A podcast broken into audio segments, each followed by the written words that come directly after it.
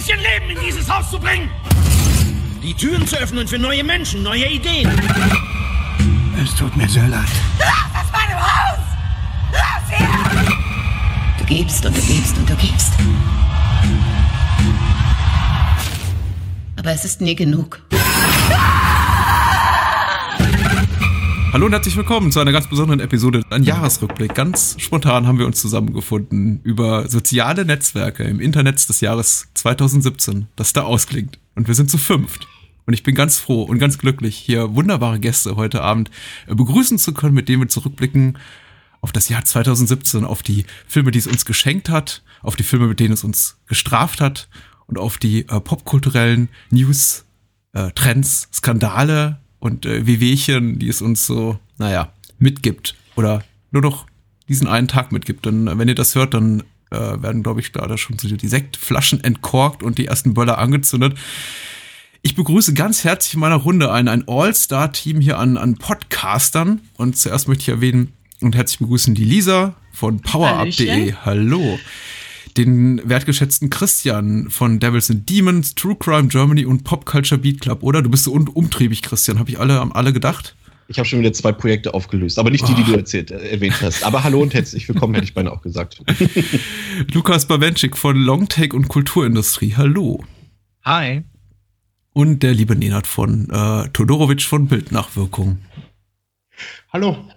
Unser, unser österreichischer Vertreter in der Runde. Womit wir ja, ich glaube, einigermaßen hier vielfältig sind und keiner kann es mehr irgendwelche Vorwürfe machen, von wegen, dass hier sein zu einseitiges Programm. Von jung bis alt, von schön bis Patrick, alles dabei.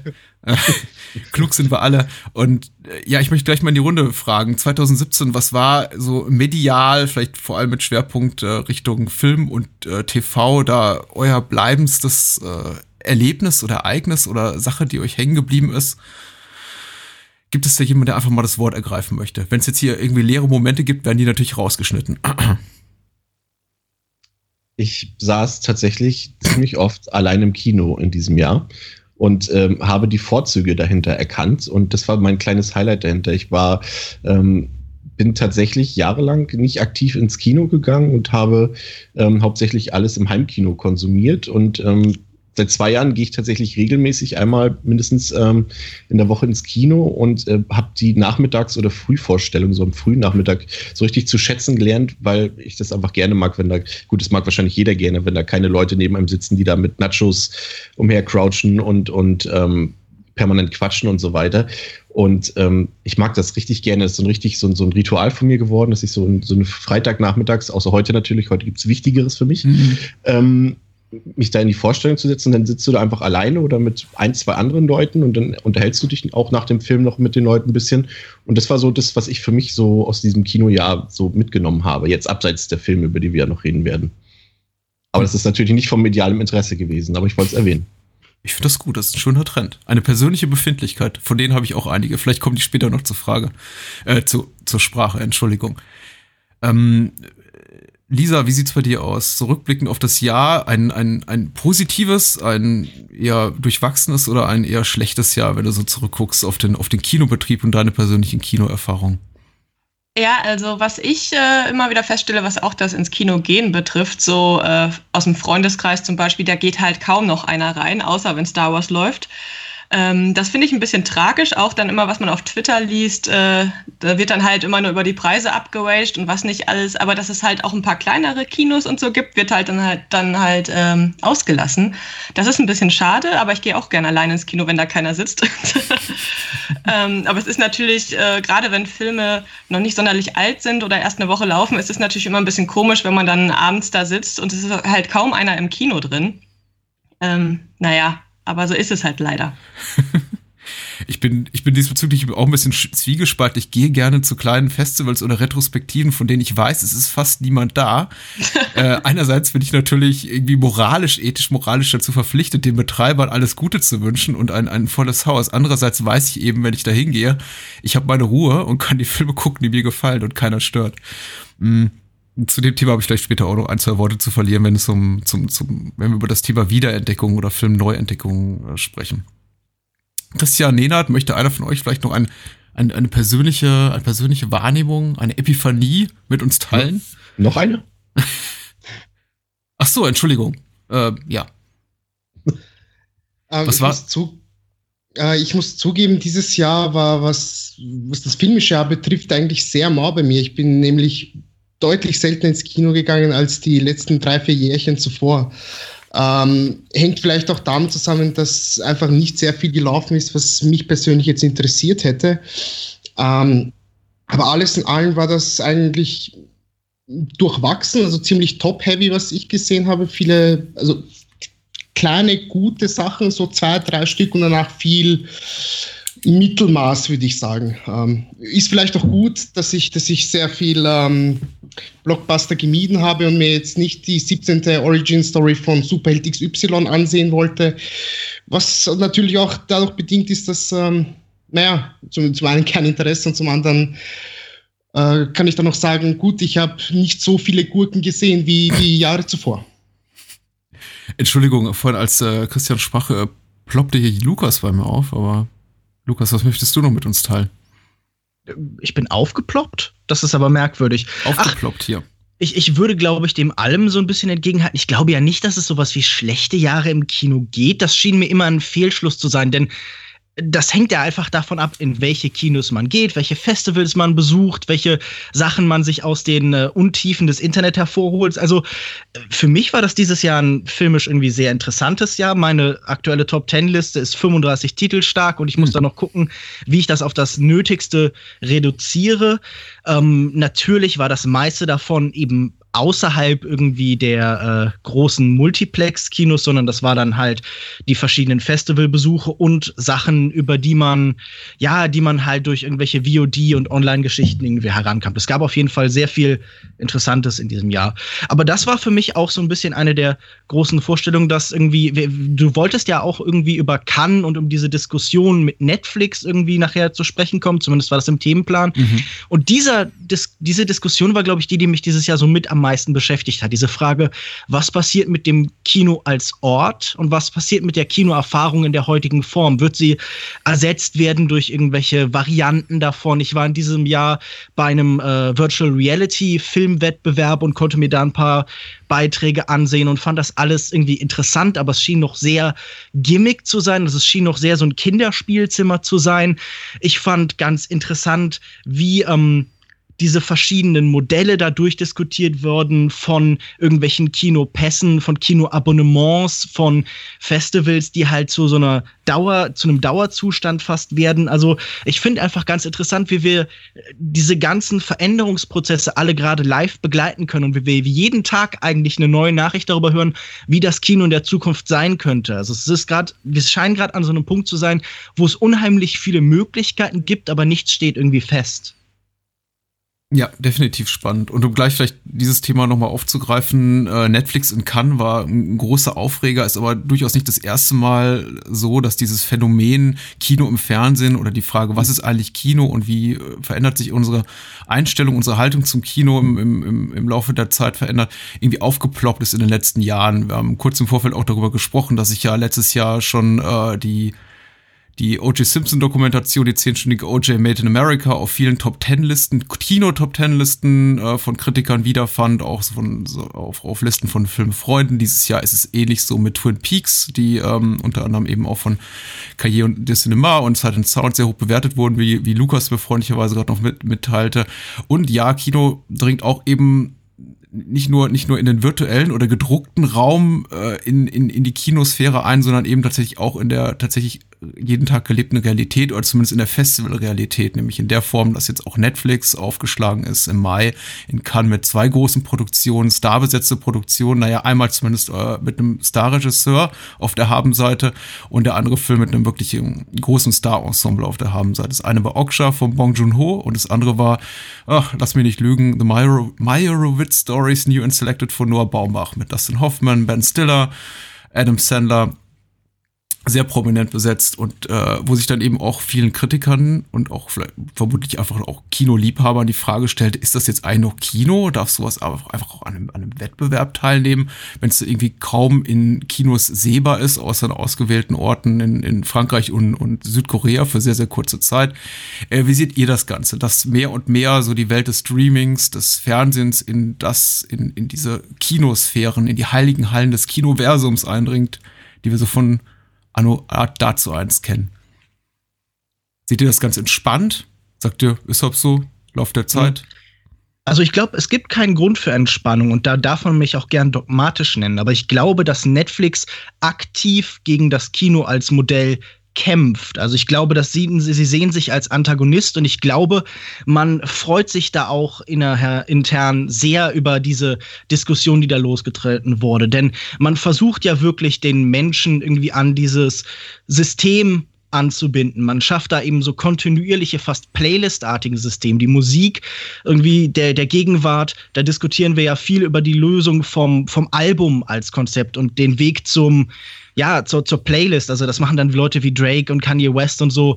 Äh, haben kein klares, stringentes, durchgehendes Konzept mehr. Und genauso ist es dann eben auch beim Kino. Da wird irgendwie äh, die, der Einzelfilm immer gleichgültiger und wir bewegen uns zu so einer Gesamterfahrung hin. Und diese Diskussion in Cannes war, glaube ich, noch ein bisschen andere. Da gab es ja auch zuerst Probleme mit der Projektion und so. Deshalb wurde geboot. Da haben ja die Kritiker gar nicht irgendwie ein Problem mit Netflix gehabt, sondern einfach nur damit, dass das schlecht abgespielt worden ist. Und diese beiden Filme da, mit denen habe ich auch überhaupt kein besonderes Problem. Noah Baumbach ist jetzt visuell kann, kann ja nicht noch langweiliger werden als in seinen Filmen davor. Und Bong Joon-ho bleibt natürlich auch ein sehr talentierter Filmemacher. Aber ähm, ich, ich finde, es ist immer nötig, da eine gewisse Skepsis zu haben. Und gerade wir, die wir hier vielleicht in irgendeiner Form auch für dieses Medium stehen, und wir haben das ja schon am Anfang gehabt, da gab es irgendwie diese Sorge, okay, die Leute gehen ja gar nicht mehr ins Kino. Wir sollten auch hingehen und gucken, wie beeinflusst denn dieser Produktionsprozess und dieser Kontext, aus dem es kommt, dieser Streaming-Kontext, die Filmproduktion. Und äh, da gibt es einfach auch qualitative und inhaltliche Unterschiede, wenn Bilder in der Gestaltung für Fernseher ausgelegt sind und nicht mehr fürs Kino wenn das Material sich verändert und so weiter. Also mhm. ich finde, eine Grundskepsis sollte immer da sein. Ich, würde ich auch zustimmen.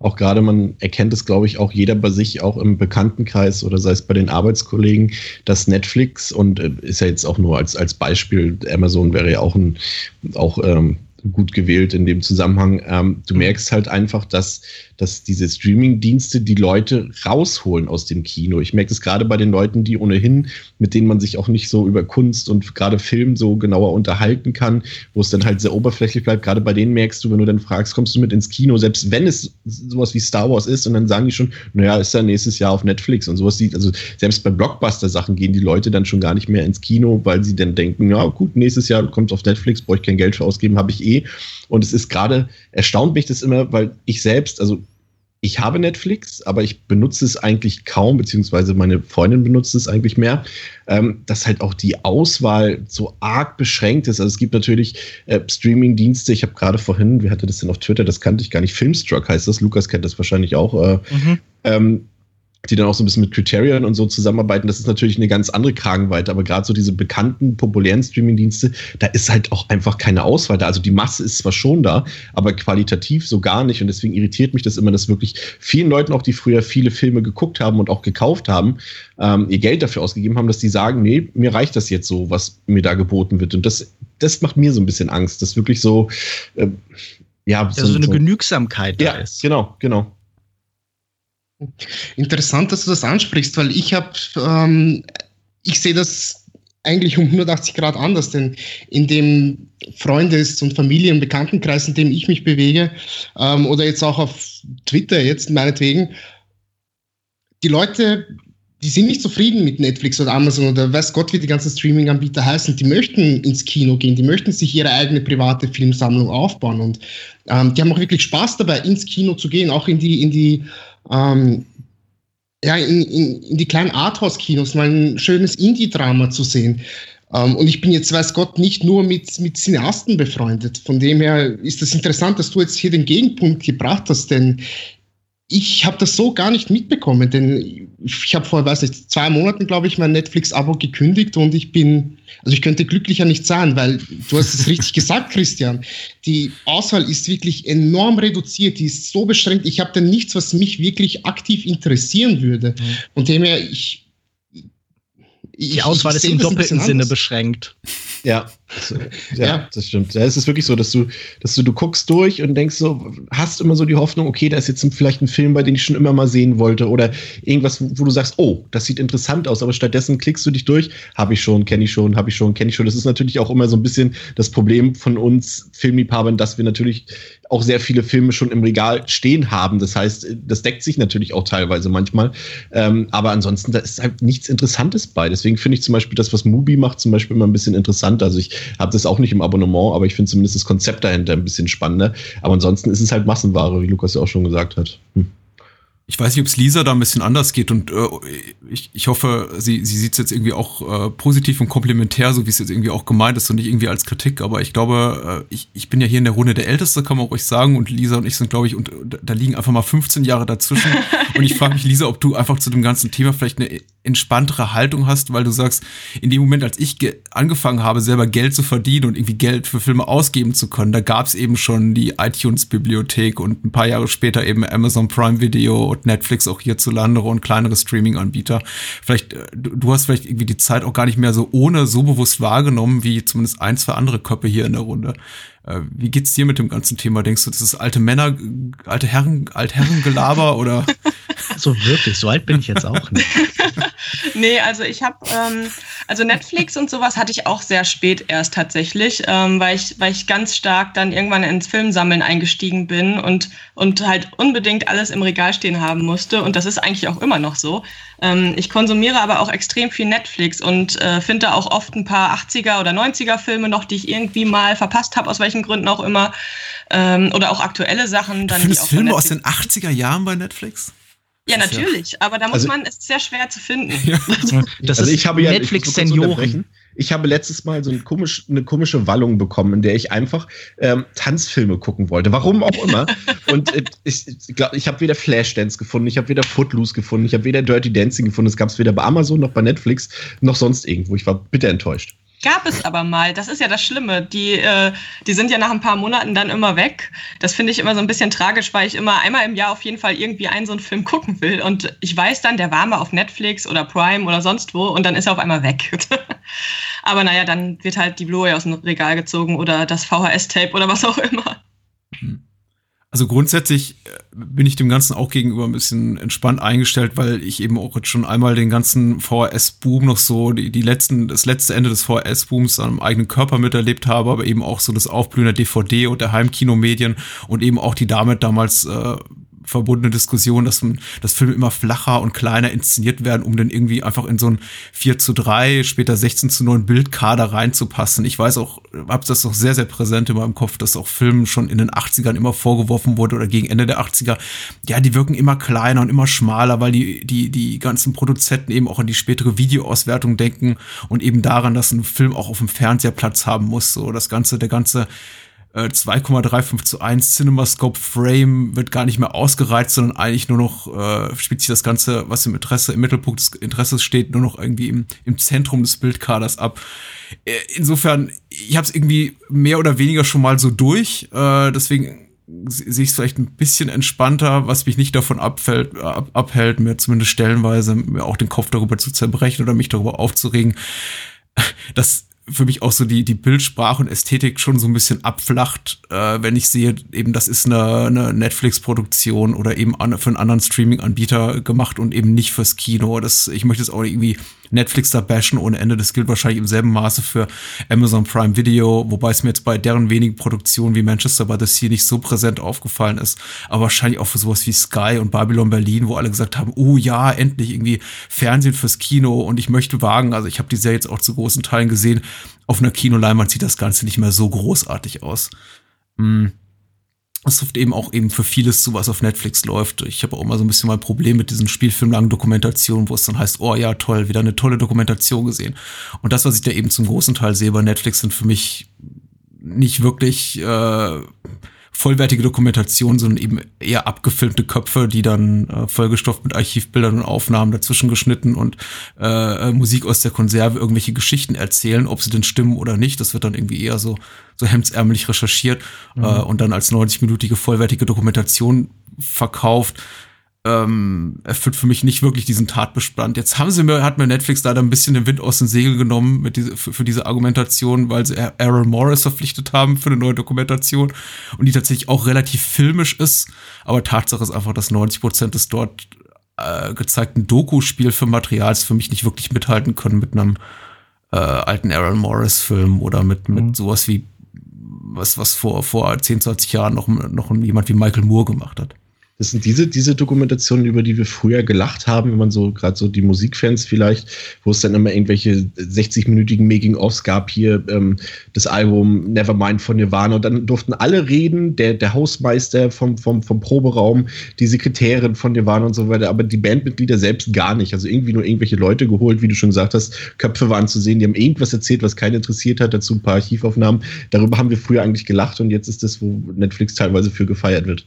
Vielleicht hat sich das Aber auch einfach nur verschoben, Dokument weil der DVD- und Blu-ray-Markt, der Halbkinomarkt immer, immer uninteressanter und weniger interessant wird einfach für die, für, für die großen Studios. Also die, die haptisch-physikalischen Medien, dass sie gesagt haben, okay, dass wir, dass wir früher auf die DVDs gepackt haben als Bonus-Feature, gibt's jetzt eben als äh, Dokumentation bei Netflix oder bei einem Streaming-Anbieter ihrer Wahl. Aber gab es diese Zweiteilung im Dokumentarbereich nicht immer schon? Also dieses reportageartige Nacherzählen und auf der anderen Seite dann eben tatsächlich das, was Leute wie Errol Morris oder Werner Herzog, der ja auch äh, exklusiv in irgendeiner Form bei Netflix zur Verfügung steht, oder jemand wie Frederick Wiseman oder so, was solche Regisseure dann machen. Also da diesen Graben, den gab es doch eigentlich immer schon, oder? Vermutlich, ja.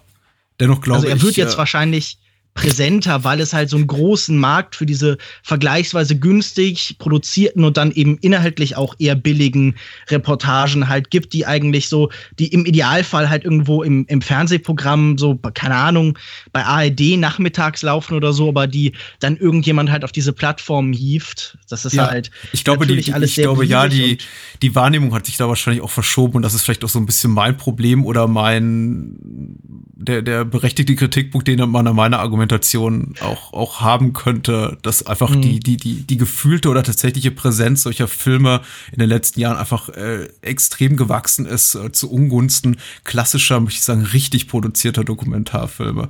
Und äh, sowas wie, glaube ich, äh, The People vs. George Lucas, um jetzt mal ein Negativbeispiel zu mhm. nehmen, vor 10, 15, 20 Jahren noch irgendwo im Nachtprogramm eines öffentlich-rechtlichen Fernsehsenders versendet worden wäre, ohne dass irgendjemand daran Anteil genommen hätte. Mhm. Und äh, im Online-Zeitalter eben das ganze Internet dann davon spricht, Tage und Wochen. Ich wollte nur noch mal ganz kurz auf dein Positivbeispiel draufhauen. Also was Roger, äh, was Michael Moore gemacht hat, ist wirklich durchgehend eigentlich furchtbar. Also unabhängig von der eigenen politischen Position, das äh, kann sich keiner mehr antun. Ja, das stimmt.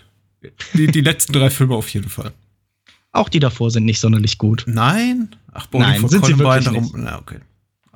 Wir können gern irgendwann mal drüber reden. Ein andermal. Was haben wir denn noch so an, an Aufregern und Themen gehabt 2017? Ich glaube, wir, wir müssen zumindest äh, auf den Missbrauchsskandal rund um Harvey Weinstein, der war ja das, äh, der, der Kurs Celebre, der das Ganze so ein bisschen losgetreten hat, äh, zumindest kurz zu sprechen kommen. Das war Anfang Oktober. In dessen Zuge kamen dann auch noch äh, diverse andere Missbrauchsvorwürfe zutage. Uh, unter anderem gegen ähm, Gene Simmons, Louis C.K., Jeremy Piven, Brad Ratner wurde erwähnt, James Toback, äh, Oscar, Oscar-Preisträger James Toback und am prominentesten wohl dann zuletzt, äh, also nicht zuletzt, das war auch schon Ende Oktober, danach folgte noch einiges, äh, gegen Kevin Spacey von Seiten Anthony Rapp, der aktuell in der neuen Star Trek-Serie zu sehen ist, der eben auch gesagt hat, Kevin Spacey hat mich äh, un, unsittlich berührt. Ich weiß nicht, wie man das jetzt korrekt ausdrückt, sage ich mal so. Mm, und in dessen Zuge dann eben noch weitere äh, Klagen über seine Person aufkamen, was dann dazu geführt hat, dass äh, diverse Studios, Regisseure, Produzenten, wie auch immer, äh, sich äh, sehr eifrig darin waren, Kevin Spacey aus dem kollektiven medialen und popkulturellen Gedächtnis zu löschen, indem sie sagen, Serie gecancelt, äh, äh, bereits abgedrehte Filme gestrichen und da die Filme, die noch nicht veröffentlicht sind und die man jetzt irgendwie auch nicht mehr wirklich äh, eindampfen kann, weil zu teuer gewesen, werden dann eben einfach nochmal neu besetzt. Unter anderem eben mit Christopher Plummer äh, in wie heißt der Film? All the Money, All in, the the Money in World. the World. Äh, der überraschenderweise und ein bisschen ironischerweise, bittererweise für, für Kevin Spacey jetzt insbesondere abgefeiert wird, gerade von Kritikern für die Darbietung von Christopher Plummer. was ist eure Haltung zu dem Ganzen? Irgendwas, was hängen geblieben ist, was euch gefallen, missfallen oder sonst wie berührt hat? Ich habe da eher so ähm, persönliche Belange diesbezüglich, ähm, das tatsächlich eine längere Hintergrundgeschichte hat, ähm, was so eine Sachen Auswirkungen darauf haben, dass ich tatsächlich mich nicht mehr so dieses, dieses sogenannte Fandom ähm, das gibt es zum Beispiel bei mir nicht mehr. Also das, äh, ich erzähle gleich warum, aber so, dass ich jetzt so, ich bin ja zum Beispiel, und jetzt äh, shame on me, aber ich bin ja großer Fan von Sylvester Stallone und ich habe da ähm, auch schon vor ein paar Jahren Abstand genommen, mich einfach nicht mehr so, so Hm. ähm, zu identifizieren oder zu, zu begeistern für einzelne Personen, für einzelne Schauspieler, Regisseure. Ähm, und, und damit fahre ich auch ganz gut, wie man jetzt zum Beispiel sieht. Äh, Sylvester Stallone ist ja auch gerade so ein bisschen, äh, noch nicht ganz groß medial, aber schon minimal am Pranger. Da haben sich ja auch schon zwei Frauen gemeldet. Ähm, die eine sagt, sie wurde von ihm vergewaltigt, die andere zumindest belästigt.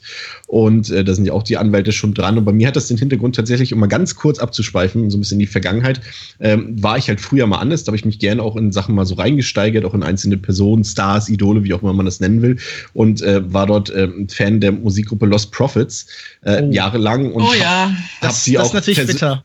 Habe die auch persönlich kennengelernt und, und äh, bei, bei, Meet and Greets und so weiter. Und äh, ja, für die Leute, die die Geschichte nicht dahinter kennen, es hatte sich dann herausgestellt, dass ähm, der Sänger ein, ja, ein ziemliches, eine Arschloch kann man schon gar nicht mehr sagen, einfach ein schlimmer Verbrecher ist, der äh, nicht nur Frauen belästigt hat, der sich an Babys vergangen hat und, und wir wollen es gar nicht ausführen an dieser Stelle. Aber das war so der Punkt für mich, wo ich mir gesagt habe, okay, du hast Geld investiert da drin, du warst auf Konzerten, du hast die getroffen, du liebst diese Musik einfach dahinter und das geht jetzt einfach nicht. Das ist mit von der einen Sekunde auf die andere Sekunde komplett abgestorben und da habe ich mir geschworen, dass ich einfach so diesen Personenkult einfach nicht mehr mitgehen will. Allein weil letztendlich weiß man das ja auch immer, denn auf die aktuelle Lage umzugehen, äh, das ist ja keine, keine neue Situation in Hollywood. Das ist eine, eine, Situation, die jetzt vielleicht großmedial aufgearbeitet wird, aber mir kann ja keiner sagen, dass es nicht wahrscheinlich in den 30ern und 40ern in, in Los Angeles nicht schon genauso abgelaufen ist. Und, und, und ja, jetzt ist es großmedial, aber ich habe hab Abstand davon genommen. Also, das ist so mein persönlicher Belang. Das könnt ihr wahrscheinlich auch so ein bisschen nachvollziehen, denke ich mal. Ja. Das ist so das, was mich daran bewegt hat. Und davon abgesehen, dass die Geschichte natürlich so oder so schlimm ist, ähm, darüber, ja, wurde schon alles gesagt. Lisa, wie empfindest du den Umgang äh, medienseitig mit diesen, mit diesen Skandalen? Also auf der einen Seite finde ich, ich finde es sehr gut, dass, ähm, dass das halt mal besprochen wird, dass sowas rauskommt, dass, äh, dass man halt auch mal hört, hier, die Person hat da halt einfach mal Scheiße gebaut und muss jetzt auch dazu stehen und mit den Konsequenzen leben. Das ist halt auch eine, eigentlich eine wichtige Sache, dass das halt auch jetzt einfach mal passiert ist und dann bei so vielen Schauspielern, Musikern, was auch immer. Ähm, auf der anderen Seite ist es natürlich für die Fans blöd. Das ist, äh, das ist halt, wenn man einen Musiker total abfeiert oder einen Schauspieler oder so und der einem auf einmal genommen wird, das ist natürlich irgendwie ähm, nicht gerade schön für einen selbst. Aber ich denke mal, wenn man da gesund mit umgehen kann, dann ist es nicht so schlimm. Ähm, aber es ist eigentlich ist es gut, was es ausgelöst hat, weil diese ganzen äh, sexuellen Miss sexueller Missbrauch und so weiter kam endlich mal, wurde ein bisschen mehr besprochen, ein bisschen mehr beäugt, äh, nicht alles so ähm, nicht weggeschaut und das ist eigentlich ganz wichtig. Ja, Die definitiv. Frage ist, die Frage ist, ob das, ob jetzt so jemand wie Kevin Spacey jetzt als Paradebeispiel dafür herhalten muss und in einem halben Jahr interessiert es wieder keinen. Ich meine, es arbeiten immer noch Leute auch wie Woody Allen in Hollywood und da interessiert sich auch keiner für. Da drehen auch noch die größten Schauspieler mit dem. Ähm, oder, oder Polanski, gut, jetzt nicht mehr in Hollywood, aber, aber die Frage ist halt, wie nachhaltig ist das Ganze? Vielleicht haben wir jetzt einen, der da am Pranger steht, Kevin Spacey jetzt als bekanntestes Beispiel, und in einem halben Jahr hat sich dann damit wieder. Das ist, welche Auswirkungen das hat, das ist vielleicht das Spannende, also spannend ist vielleicht falsch ausgedrückt, aber das Interessante an der Sache.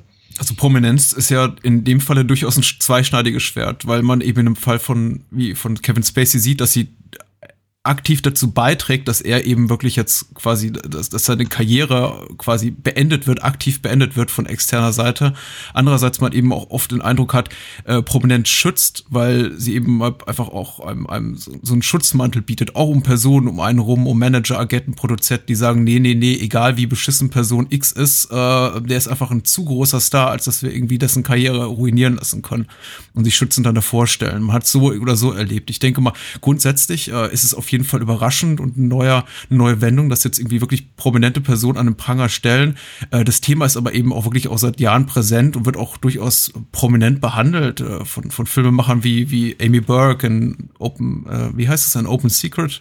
der Dokumentation, die jetzt vor einigen Jahren schon rauskam, die sich auch schwerpunktmäßig um, um, um Brian Singer und seine Entourage dreht und eben auch dort schon entsprechende Vorwürfe ausspricht und eben auch teilweise einfach nur dokumentiert, dass schon, schon dort in dem Bereich Verurteilungen stattgefunden haben, aber zu keinerlei Konsequenzen geführt haben, geführt haben, dass zum Beispiel einfach ein verurteilter Pädophiler weiterhin ähm, ähm, äh, die jungen Schauspieler trainiert hat am, am Set von äh, Two and a Half Man, äh, ein, also ein verurteilter, verurteilter Kindesmiss, äh, Kinderschänder.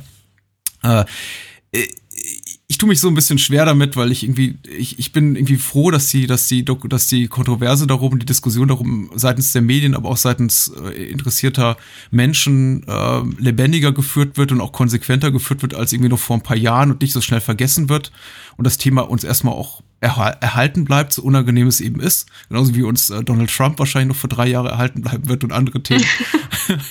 äh, zum anderen wird natürlich, äh, finde ich es als etwas scheinheilig, dass insofern, dass ich schon sehe, dass auf jetzt äh, zwei, drei prominenten Beispielen sehr, sehr stark, äh, sehr stark eingetreten wird, wohingegen, wo man und im gleichen Zuge eben weitere Hunderte oder Tausende oder aber aber zigtausende Fälle irgendwie gleichzeitig unter den Tisch fallen, weil sie eben weniger prominent und dafür deswegen für uns und auch für die Medien weniger interessant sind. Ich muss gerade die ganze Zeit über Casey Affleck nachdenken. Da sieht man ja, ist ja auch ein, ein bestes Beispiel. Gut, da gab es ja, gab's ja letztendlich keine, keine Verhandlungen, aber es gab mhm. ja zumindest Beschuldigungen und die hat in Hollywood bis auf eine, eine kleine Gruppe von Menschen ja auch keinen interessiert. letztendlich hat er ja auch den, den Academy Award gewonnen und ich weiß nicht, ich habe irgendwie so das Gefühl, das läuft wieder auf ähnliche Dinge hinaus, dass es in, in einem halben Jahr irrelevant ist. Das könnte passieren, bis das nächste dann wieder passiert. Aber mal gucken, so soziale Medien und sowas tragen das ja alles immer ein bisschen lang mit, mit sämtlichen Hashtags und so weiter.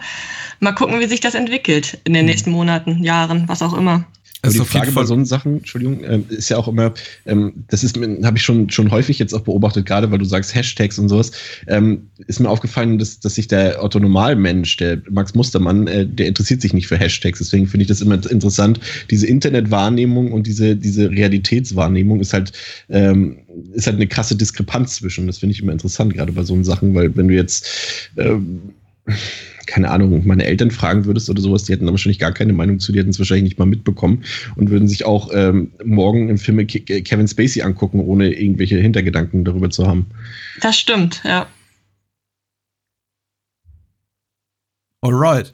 Ich denke mal, äh, wir können ganze Podcast füllen zu dem Thema, aber vielleicht nicht das, das, das allerangenehmste Thema, um jetzt eigentlich einen sehr positiven Rückblick zu wagen auf 2017. Äh, vielleicht sollten wir doch kurz über den Disney-Fox-Merger, denn so genau so heißt das ja, äh, sprechen. Oder vielleicht besser gesagt, über dessen Konsequenzen und äh, was es für uns und die Kino- und TV-Medienlandschaft irgendwie der nächsten, der nächsten Jahre bedeutet. Jetzt ist Disney ja natürlich keine, keine kleine Nummer mehr, schon lange irgendwie aus ihrer, aus ihrer saure Gurkenzeit heraus, die sie bis Ende der 80er plagte und eigentlich seit Mitte, Ende der 90er sehr stark damit beschäftigt, äh, kleinere Studios und äh, Produktionshäuser aufzukaufen.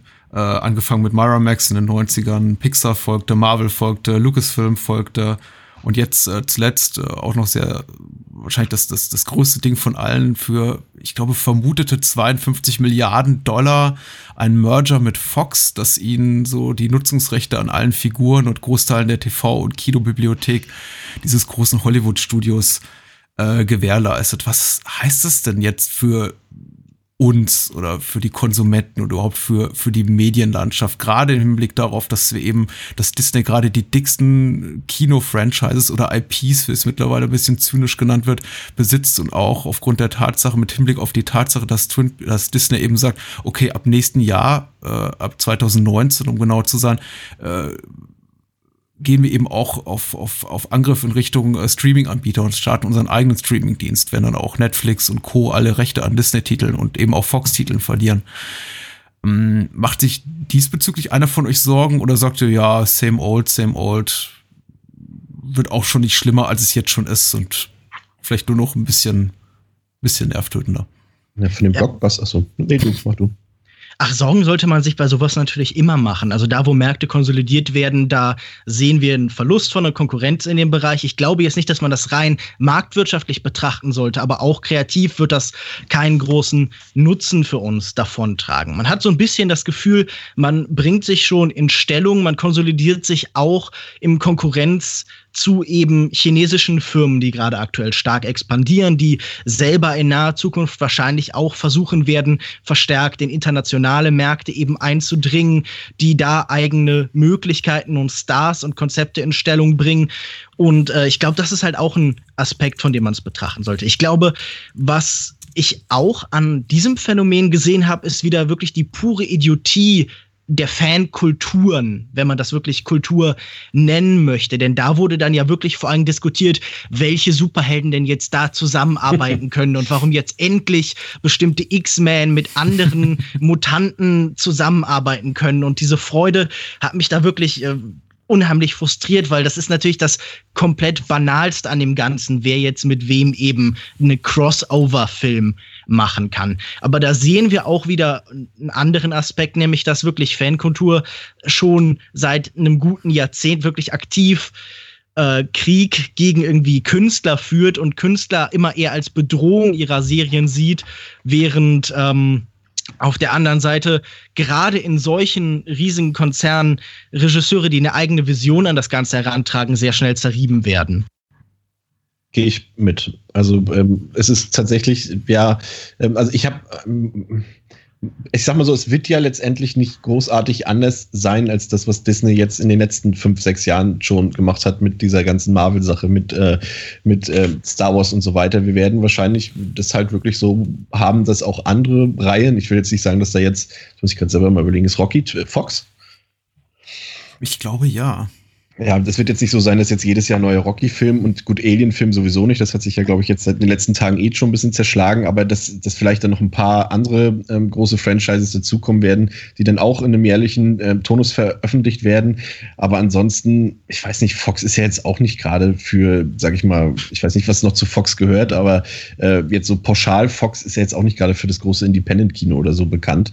Ich mag mich jetzt irren. Ich weiß nicht, welche kleine Studios da vielleicht noch dazugehören, aber ich, also generell aus, aus, aus gewisser Hinsicht, aus, aus, aus äh, markttechnischer Hinsicht, sollte man sich Sorgen machen. Aber jetzt rein als Filmliebhaber weiß ich nicht, ob das jetzt noch einen Unterschied zu den letzten Jahren machen wird. Ja, ich weiß nicht, ob zum Beispiel sowas, also es gibt ja durchaus eine Indie-Sparte, die halt irgendwie das Prestige und Indie-Kino verbreitet mit Searchlight.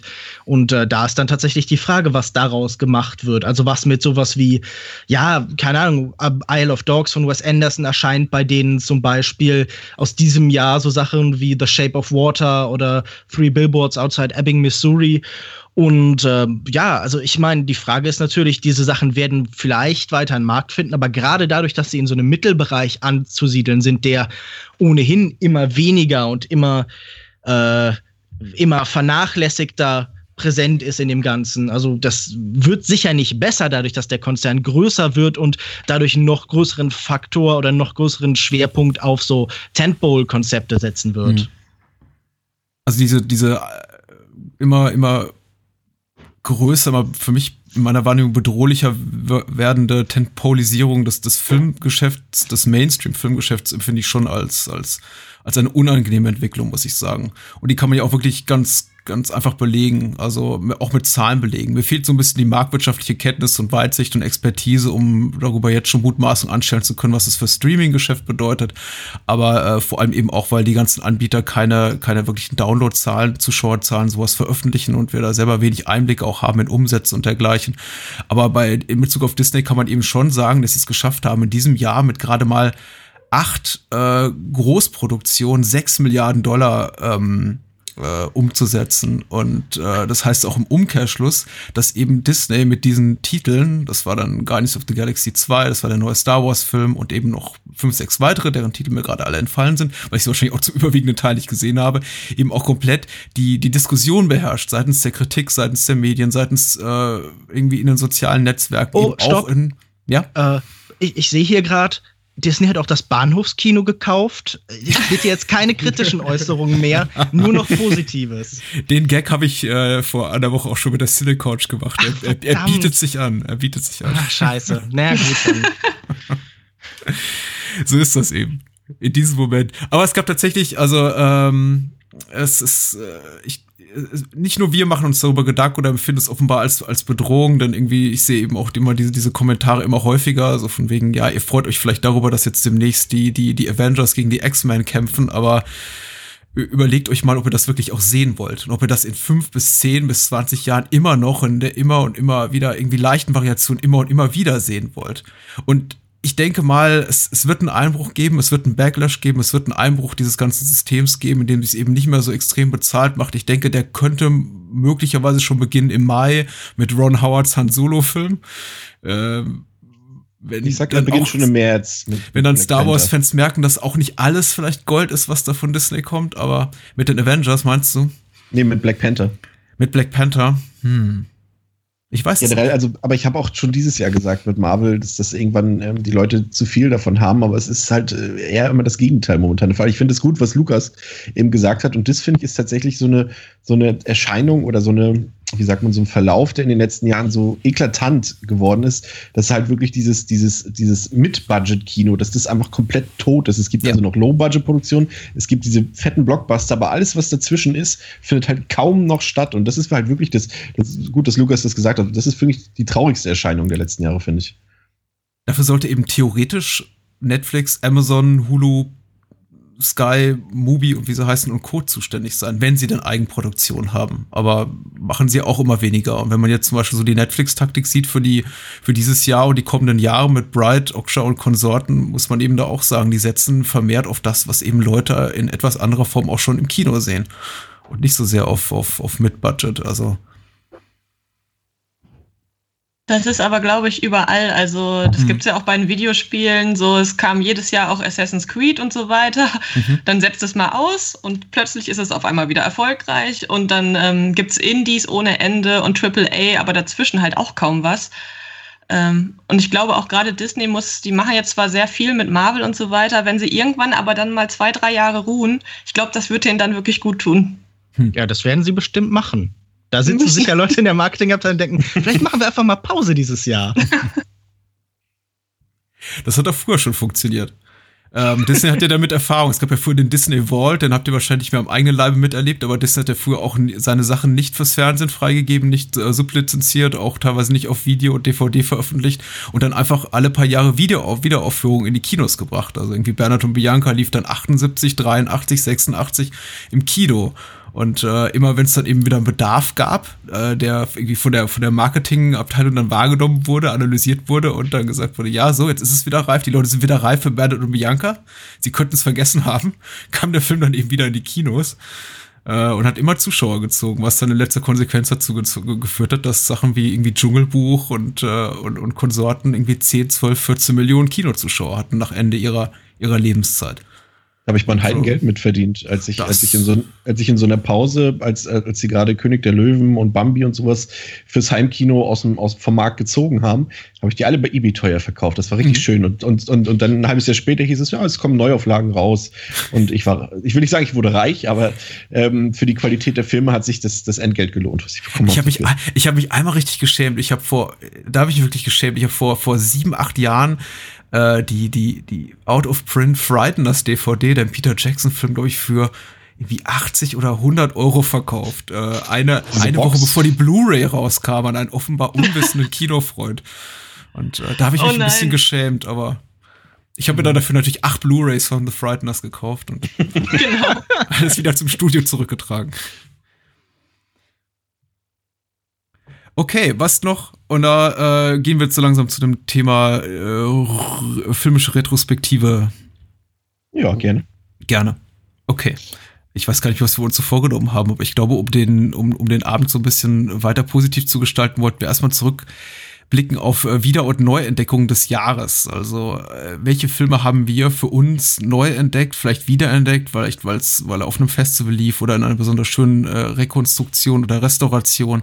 Und da wollte ich, diesbezüglich wollte ich gerne mal, ohne wirklich jetzt Limit, wie viele Filme man nennen darf, aber es sollte sich einigermaßen im zeitlichen Rahmen halten. Was sind so eure Neuentdeckungen des Jahres gewesen? Ich möchte mal mit äh, Nenad anfangen, weil er zuletzt jetzt ein bisschen still war. Ja. ja, man merkt, ich habe nicht sonderlich viel beizutragen. Äh, das ist in Ordnung. Halte ich, aus dieser, halt ich von dem ganzen Scheißdreck fern. Das, ist, das tut auch nicht gut. okay. Ähm, 2017 war für mich das Jahr, als ich einen Regisseur für mich ähm, neu entdeckt habe, beziehungsweise überhaupt entdeckt habe, nämlich Gaspar Noé. Ähm, ich habe mir dieses Jahr nämlich zweimal ähm, Irreversibel und Enter the Void angesehen und mhm. mich sofort verliebt in den Mann. Ähm, natürlich ist das schon sehr harte Kost, sehr unschönes Kino, was er macht, aber jetzt vor allem auf, auf te aus technischer Hinsicht ist das mit wahrscheinlich das beeindruckendste, was ich seit wahrscheinlich jemals gesehen habe. Es, es, tut mir wirklich in der Seele weh, dass ich Enter the Void nicht in einem Kinosaal habe sehen können, sondern jetzt mich mit der Blu-ray äh, zufrieden geben muss. Aber dennoch, das ist, es ist es ist unglaublich. Man, es, es, wird auf die Synapsen eingehaut. Es ist, es ist, ich, ich, ich kann meine Freude und meine Liebe gar nicht, gar nicht richtig ausdrücken dafür, weil, ähm, ich meine, wie, wie, soll ich sagen, es, es ist schon sehr provokant und, und hässlich, was er da erzählt, aber im Gegensatz zu ich nehme jetzt mal Serbian Film als Negativbeispiel, ist das nicht nur da, weil man schocken will und eine ekelhafte Szene nach der anderen bringt und einfach nur sich immer weiter und weiter steigert in, in die Untiefen der menschlichen Psyche, sondern er benutzt das Ganze als Vehikel, um, eine, um, um schöne Geschichten zu erzählen, die wirklich enormen Tiefgang haben, die einen lange ähm, beschäftigen mit sich, mit sich selbst, mit der Welt da draußen. Und ähm, dafür bin ich un, unendlich dankbar, dass ich das dieses Jahr für mich entdecken konnte. Finde ich schön. Nicht das Schlechteste. Ich, hab, ich bin auch relativ spät zu Gaspar Noé gekommen. Also Irreversible habe ich tatsächlich auch nahe des Kinostarts gesehen, aber äh, End of the Void auch sehr viel später und habe es auch bereut, dass ich ihn nicht im Kino gesehen habe. Hm, dann hast du ja noch, glaube ich, Menschenfeind vor dir, auch sehr schön. und, äh, und Love. Love habe ich tatsächlich im Kino gesehen, aber damals konnte ich noch mit dem Namen Noé nichts anfangen. Lisa, wie sieht's bei dir aus? Ja, also ich habe ich hab dieses Jahr unfassbar viel eigentlich nachgeholt. Ähm, Gerade im, im, im Horrorbereich, was heutzutage auch ein bisschen lustiger schon ist. So, man könnte die alten Horrorfilme ja teilweise aus heutiger Sicht schon als Horrorkomödie darstellen. Ähm, und ich habe mir Katzenauge angeguckt. Und das fand mhm. ich ziemlich cool. Jetzt, also ist ja auch ein 85er-Film ähm, von Stephen King. Und ähm, wir haben diese drei Kurzgeschichten in einem Film. Ähm, die halt durch so eine Katze verbunden werden miteinander, fand ich äh, wirklich cool und, und hat mir sehr gefallen, auch äh, so viele Jahre später. Ähm, und äh, das, ich habe das Buch damals gelesen, aber ich, ich kann es aus heutiger Sicht jetzt nicht mehr nachvollziehen, was ich jetzt nun besser finden würde. Wahrscheinlich das Buch. aber ähm, ich fand trotzdem den Film dafür, dass ich ihn jetzt 2017 geguckt habe, ähm, fand ich den echt unterhaltsam. Spielt da nicht auch Peter Weller? Nee, ist nicht Peter Weller und James Woods, verwechsel ich immer gerne. James Woods, so ein. James Woods ist es. Genau, ein Raucher mit Entwöhnungsproblemen. Genau, weil, weil der, passt gerade. Genau, der, der passt nämlich gerade zu unseren Schauspielern, die so ein bisschen Ungnade gefallen sind in den letzten Jahren. Ja, das, ja. aber ich, ich fand ähm, fand's da, also wirklich diese drei, auch die drei Geschichten an sich, das mit, äh, mit dem Rauchen aufhören und dann die Methoden dafür sind halt total bescheuert eigentlich. Und dann, ähm, das, das einmal war da noch mit einem mit einem mit einem Kobold, der nachts in ein Zimmer von einem Mädchen kam und sich dann mit dieser Katze da angelegt hat. Und dann, äh, da war, glaube ich, Drew Barrymore, war die, war die Kleine, die dort äh, das Kind gespielt hat das fand ich sehr sympathisch. Und dann war irgendwas, wo noch ein Typ äh, so ein Gebäude umrunden musste, so ein Hochhaus, und der Höhenangst hat und wurde dann von seinem Boss die ganze Zeit mit irgendwelchen Fallen daran, also der sollte runterfallen im Prinzip. Mhm. Und das, ich fand das irgendwie mega unterhaltsam. Ich fürchte mich so ein bisschen vor einem Wiedersehen mit Katzenauge, weil ich ihn als Kind oder Jugendlicher sehr gern mochte, aber ich, ich, ich fürchte, er hat sich nicht besonders frisch gehalten, aber du, äh, du machst mir da gerade deine, deine guten Punkte für den Film. Äh, lass mich da gerade ein bisschen weniger zweifeln an mir und an, dem, an der Qualität des Films. Ich werde ihn sicher auch bald, bald noch mal sehen. Ja, der ist, also ich fand ihn wirklich, also er hat natürlich hier und da so einen, so einen gewissen Witz, der vielleicht früher noch nicht so da gewesen ist. Aber ähm, ich fand es wirklich, wirklich gut eigentlich. Da, und ich hatte ihn noch nie gesehen. Also das war wirklich mein erstes Mal mit dem Film. Christian, dein Blick zurück. Das Was hat, sagt der so? Es hätte beinahe gut gepasst. Ich wollte, hatte mich eigentlich für äh, den 1942er Cat People entschieden, den ich äh, dieses Jahr das erste Mal gesehen habe, ah. äh, der, den ich großartig fand. Aber ich habe mich dann doch für einen anderen Film entschieden und zwar ähm, ähm, Wonka Weiss äh, Fallen Angels äh, aus dem Jahr 1995. Den kann ich tatsächlich noch nicht. Kannte bisher von ihm ähm, As Tears Go By, 2046 und In the Mood for Love, die ich alle großartig fand. Aber Fallen Angels hat mich dieses Jahr äh, ja richtig mitgenommen. Das war so mein, mein Discovery 2017. Ich fand es einfach so, die ganze Inszenierung von dem Film absolut virtuos, großartig und ich mag halt so Geschichten, die so nicht dieses große Ganze erzählen, sondern eher so diese, diese Studien, die so, oh Gott, das ist jetzt ein wenn ich jetzt mitten aus dem Leben sage, das klingt so nach RTL Nachmittagsfernsehen, mhm. aber halt so eine, so eine emotionale Studie so aus dem Leben gegriffen, so eine Alltagssituation. Deswegen ist ja auch so äh, Lost in Translation ja mein Lieblingsfilm allseits bekannt, weil er halt auch mit so einer Art Thematik spielt. Und ich finde, die Charaktere waren sehr gut, weil sie halt so in, nicht in diese üblichen Schubladen gepasst haben. Äh, inszeniert, wie gesagt, großartig. Die Kamera die, man irgendwie so gar nicht berechnen konnte. Das so, so, weil sie einen immer wieder woanders hingeführt hat, mit immer wieder verschiedenen Perspektiven und wilden Kamerafahrten die Musik war großartig und diese ganze Stimmung natürlich, die so, die du so immer hast, wenn, wenn du so Hongkong Cinema hast, dass es alles so, so fieberhaft wirkt und so pulsierend, diese Leuchtreklamen und so weiter. Und das, das war, hatte zudem halt thematisch alles. Du konntest lachen mit dem Film, du hattest das Drama drin, auch ein bisschen Romantik, aber auch wieder so Traurigkeit drin, die über dem ganzen Film so schwebt. Also das war, muss ich sagen, das war so mein, mein Entdeckungshighlight des Jahres. Ich weiß nicht, ihr habt den ja wahrscheinlich eh schon alle gesehen und hoffe, ihr stimmt mir zu, dass ihr den auch mögt. Ich also ich weiß ja Geschichte, die ich zu dem erzählen kann, denn äh, es ist ja in diesem Jahr jetzt gerade erst geht ähm, der Filmdienst, die deutsche Filmzeitschrift, ja. als Printvariante zu Ende. Und in der allerletzten Ausgabe habe ich einen Text über die Schönheit von Filmenden geschrieben und äh, schreibe in diesem Text zentral über das Ende von Fallen Angels, der auch zu einem meiner äh, absoluten Lieblingsfilme zählt. Ich finde in diesem Film sehr vieles lustig, sehr vieles berührend, aber ich glaube auch die Art, wie von der Kamera als ein Zeuge des eigenen Lebens erzählt wird, die Geschichte ähm, mit diesem verrückten Entflohenen, die uns da erzählt wird, der seinen Vater verliert, der aber mit der Kamera so diese letzten Momente des Glücks mit ihm zusammen auch einfangen kann, die finde ich wirklich ja. ganz fantastisch, diesen Handlungsstrang. Ja. Und das Ende zu Only You von den Flying Pickets ist ohnehin äh, großartig. Dieses letzte Verschwinden vom Zigarettenrauch in, in der Morgendämmerung. Super. Was haben die Leute eigentlich immer alle gegen STS bei? Ich mag den ja total. Das war der erste Film, den ich von ihm gesehen habe.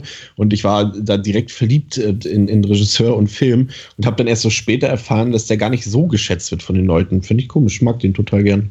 Ich glaube, der ist so ein bisschen schwieriger zugänglich. Also der ist im Erzählen noch so ein bisschen zerfahrener, als die meisten davon ohnehin schon sind. Und äh, ich glaube, er hat auch noch nicht ganz diesen Stil, noch nicht ganz diese Kinetik, die dann manche spätere mhm. Filme von ihm haben.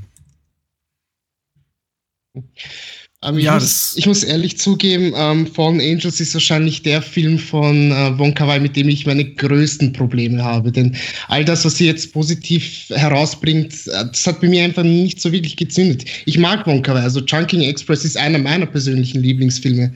Aber mit Fallen Angels, ich, ja, ich, ich bin da nie so richtig reingekommen. Also ich habe immer so das Gefühl gehabt, er will mir hier etwas erzählen, aber irgendwann verliert er sich einfach in den Bildern, die er mir zeigt. Also die Vater-Sohn-Geschichte ist wirklich schön und auch, auch sehr berührend, aber irgendwie verläuft sich das so ein bisschen ins Nichts, meiner Meinung nach. Ähm, schade, vielleicht sollte ich mir den jetzt bald mal wieder ansehen. Vielleicht durch eure positiven Vibes, die ihr mir jetzt rübergebracht habt, ähm, wird es vielleicht besser funktionieren.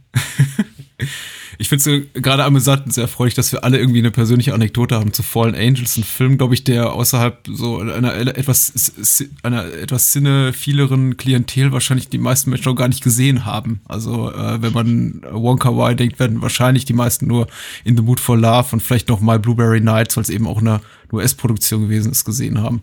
Was ich sehr, sehr schade finde, ich mag Fallen Angels gern und meine persönliche Anekdote des letzten Jahres wäre, dass ich den Film verschenkt habe äh, an einen unserer Hörer und ich hoffe, Finn, unser Hörer, ist mir nicht böse, dass ich das erzähle, weil mir, weil ich äh, ihn, glaube ich, bei, bei über unsere Patreon-Kampagne nicht seinen Wunsch erfüllen konnte einer einer neuerlichen Filmrezension und sagte, komm, ich schicke dir für eine DVD. Was wünschst du dir denn? Magst du Wonka Wai? habe ich ihn gefragt. Er sagte, er hätte, er hat nur äh, My Blueberry Nights gesehen, den ich ziemlich schrecklich finde. und habe gesagt, okay, dann schenke ich dir gute Wonka Wai Filme und habe ihm äh, ähm, äh, die die Arthouse Box geschenkt äh, mit mit ich glaube Chunking Express ist drin, Fallen Angels und Happy Together. Genau. Und er hat sich drüber gefreut. Was mich gefreut hat, denn ich ich mag Wonka Wai sehr gerne auch bis sagen wir mal 2002. Und dann geht's so ein bisschen, naja, in eine andere Richtung. Okay. Fertig. Wiederentdeckung. Lukas.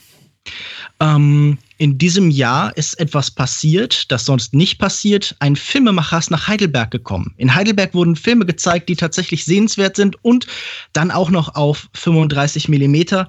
Und äh, zwar kam Ho Xiaoxian in die Stadt und hat einige seiner Filme kommentiert, begleitet und eben manche von ihnen auch tatsächlich einfach gezeigt. Und der Film, der mir unter vielen am meisten in Erinnerung geblieben war, war keiner von denen, die irgendwie in 35 Millimeter aufgeführt worden ist, sondern leider dann einer, den ich nachher auf DVD zu Hause geschaut habe. Also die Stadt der Traurigkeit und so. Das sind alles fantastische Filme, großartig, auch sicher Highlights meines Jahres, aber am meisten mitgenommen, am meisten berührt hat mich, glaube ich, tatsächlich Millennium Mambo von 2001, die Geschichte von einer jungen Frau, Vicky, die ähm, ja so ein bisschen durch ihr Leben driftet, hin und her gerissen ist zwischen zwei verschiedenen Männern in ihrem Leben. Die Handlung ist aber eigentlich auch nicht so besonders wichtig, sondern wichtig ist, wie hier ja wieder mal so ein Gefühl vermittelt wird, eine Stimmung. Äh, es geht ganz offensichtlich um das Millennium und auch der andere Teil äh, des, des, des Titels Mambo ist richtig, denn es ist so ein bisschen tänzerisch. Die ganze Zeit drehen wir uns um irgendwie diese Erfahrungen der Figuren. Alles geht immer wieder aufeinander zu, aber stößt sich dann wieder voneinander ab. Und vor allen Dingen die erste Einstellung dieses Films allein spukt mir immer wieder durch den Kopf. Also ich glaube, wichtig an Filmen ist ja auch immer davon, was wir in unserem eigenen Leben davon behalten, wie uns diese Filme begleiten, wie wir auf einmal Dinge in unserem Leben anders angucken. Also Wonka Wai ist ein gutes Beispiel, weil immer, wenn ich in größeren Städten so lange Rolltreppen runterfahre und dann zur Seite gucke und mich irgendwie spiegel, dann denke ich, okay, ich bin eigentlich jetzt gerade in Chunking Express oder in Fallen Angels. Auf jeden Fall werde ich gerade von Christopher Doyle gefilmt. Und hier gibt es am Anfang eine Einstellung, da laufen wir durch so eine Art langen, ja, es ist kein Gang, sondern es ist so so eine Art, äh, so, so eine Art länglicher Pavillon und oben sind so elektrische Leuchten äh, angebracht und darunter läuft unsere Hauptfigur entlang und dazu läuft im Hintergrund irgendwie so ein elektronisches Musikstück. Und diese Einstellung spukt mir irgendwie seitdem ich diesen Film gesehen habe im Kopf rum und ähm, allein dafür lohnt es sich, diesen Film zu sehen. Aber die knapp zwei Stunden, die danach folgen, sind auch genauso wundervoll, genauso bildhübsch, genauso stimmungsreich und ich kann jedem Millennium Mambo von 2001 von Ho Xiaoxian empfehlen. Ich habe von ihm zwei Filme gesehen. Ähm, The Assassin war jetzt, war das auch sein letzter Film? Ich weiß mhm, jetzt gar das nicht. Das ist der von 2015. Hm. Genau, den fand ich super und ähm, ich habe, nee, habe ich gar nicht, also den habe ich gesehen, den fand ich auch super und ich habe noch die, ist es von Criterion oder von Euro, ich weiß gar nicht, nee, Masters of Cinema, glaube ich, ne? Dieses äh, Daughter of the Nile. Ähm, mhm. Das ist ja auch gut. Das, den mag ich auch sehr gern, ja. Der steht noch nämlich jetzt ähm, demnächst an. Also ich glaube, man kann sich fast alles in der äh, Karriere dieses taiwanesischen Filmemachers gut ansehen. Natürlich sind da leichte Ausschläge nach oben und leichte Ausschläge nach unten, aber auch Daughter of the, Daughter of the Nile ist sehr empfehlenswert, meiner Meinung nach. Sehr schön.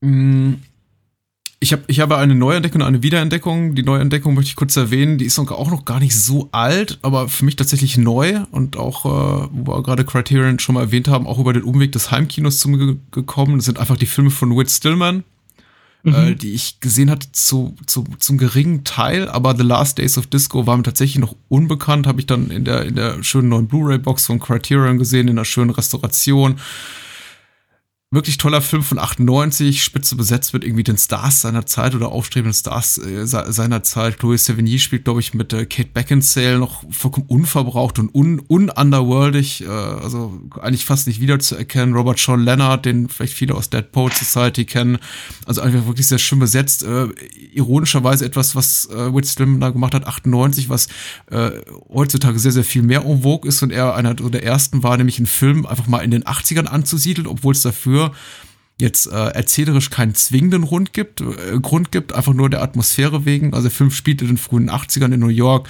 fängt die Geschichte, die, die Atmosphäre eben sehr an. Ich glaube, das wird auch, das, das trägt auch einfach zum Erfolg, zum Gelingen des Films bei, dass er der dieser, dieser Ära noch nicht ganz so weit entkommen ist, sondern sich dieser Filmmacher einfach gesagt hat, ich erzähle mal eine Geschichte, die 10, 15 Jahre zurückliegt, wohingegen ich heute immer mehr das Gefühl habe, da erzählen Menschen im Jahr 2017 aus den 80ern, die die 80er nicht mal bewusst miterlebt haben, einfach ein sehr, sehr schön gemachter Film, ironischerweise auch musikalisch untermalt, üblicher, hauptsächlicherweise mit 70er Jahre und äh, Songs, äh, unter anderem mit Love Train von den OJs, das geht einem nicht mehr aus dem Kopf.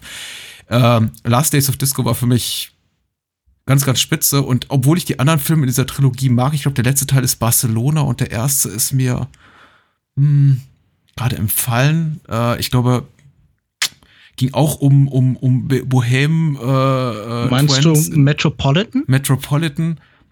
Obwohl ich auch beide sehr mag, äh, bei weitem nicht die Qualität von Last Days of Disco für mich erreicht auch seine neuen Filme finde ich total empfehlenswert. Äh, Im letzten Jahr gab es ja Love and Friendship, ausgerechnet eine Jane Austen-Verfilmung, mhm. aber ganz toll um, umgesetzt. Ähm, immer wieder interessant, was der aus, aus Schauspielern eben einfach herausholen kann. Also kann ich auch nur empfehlen.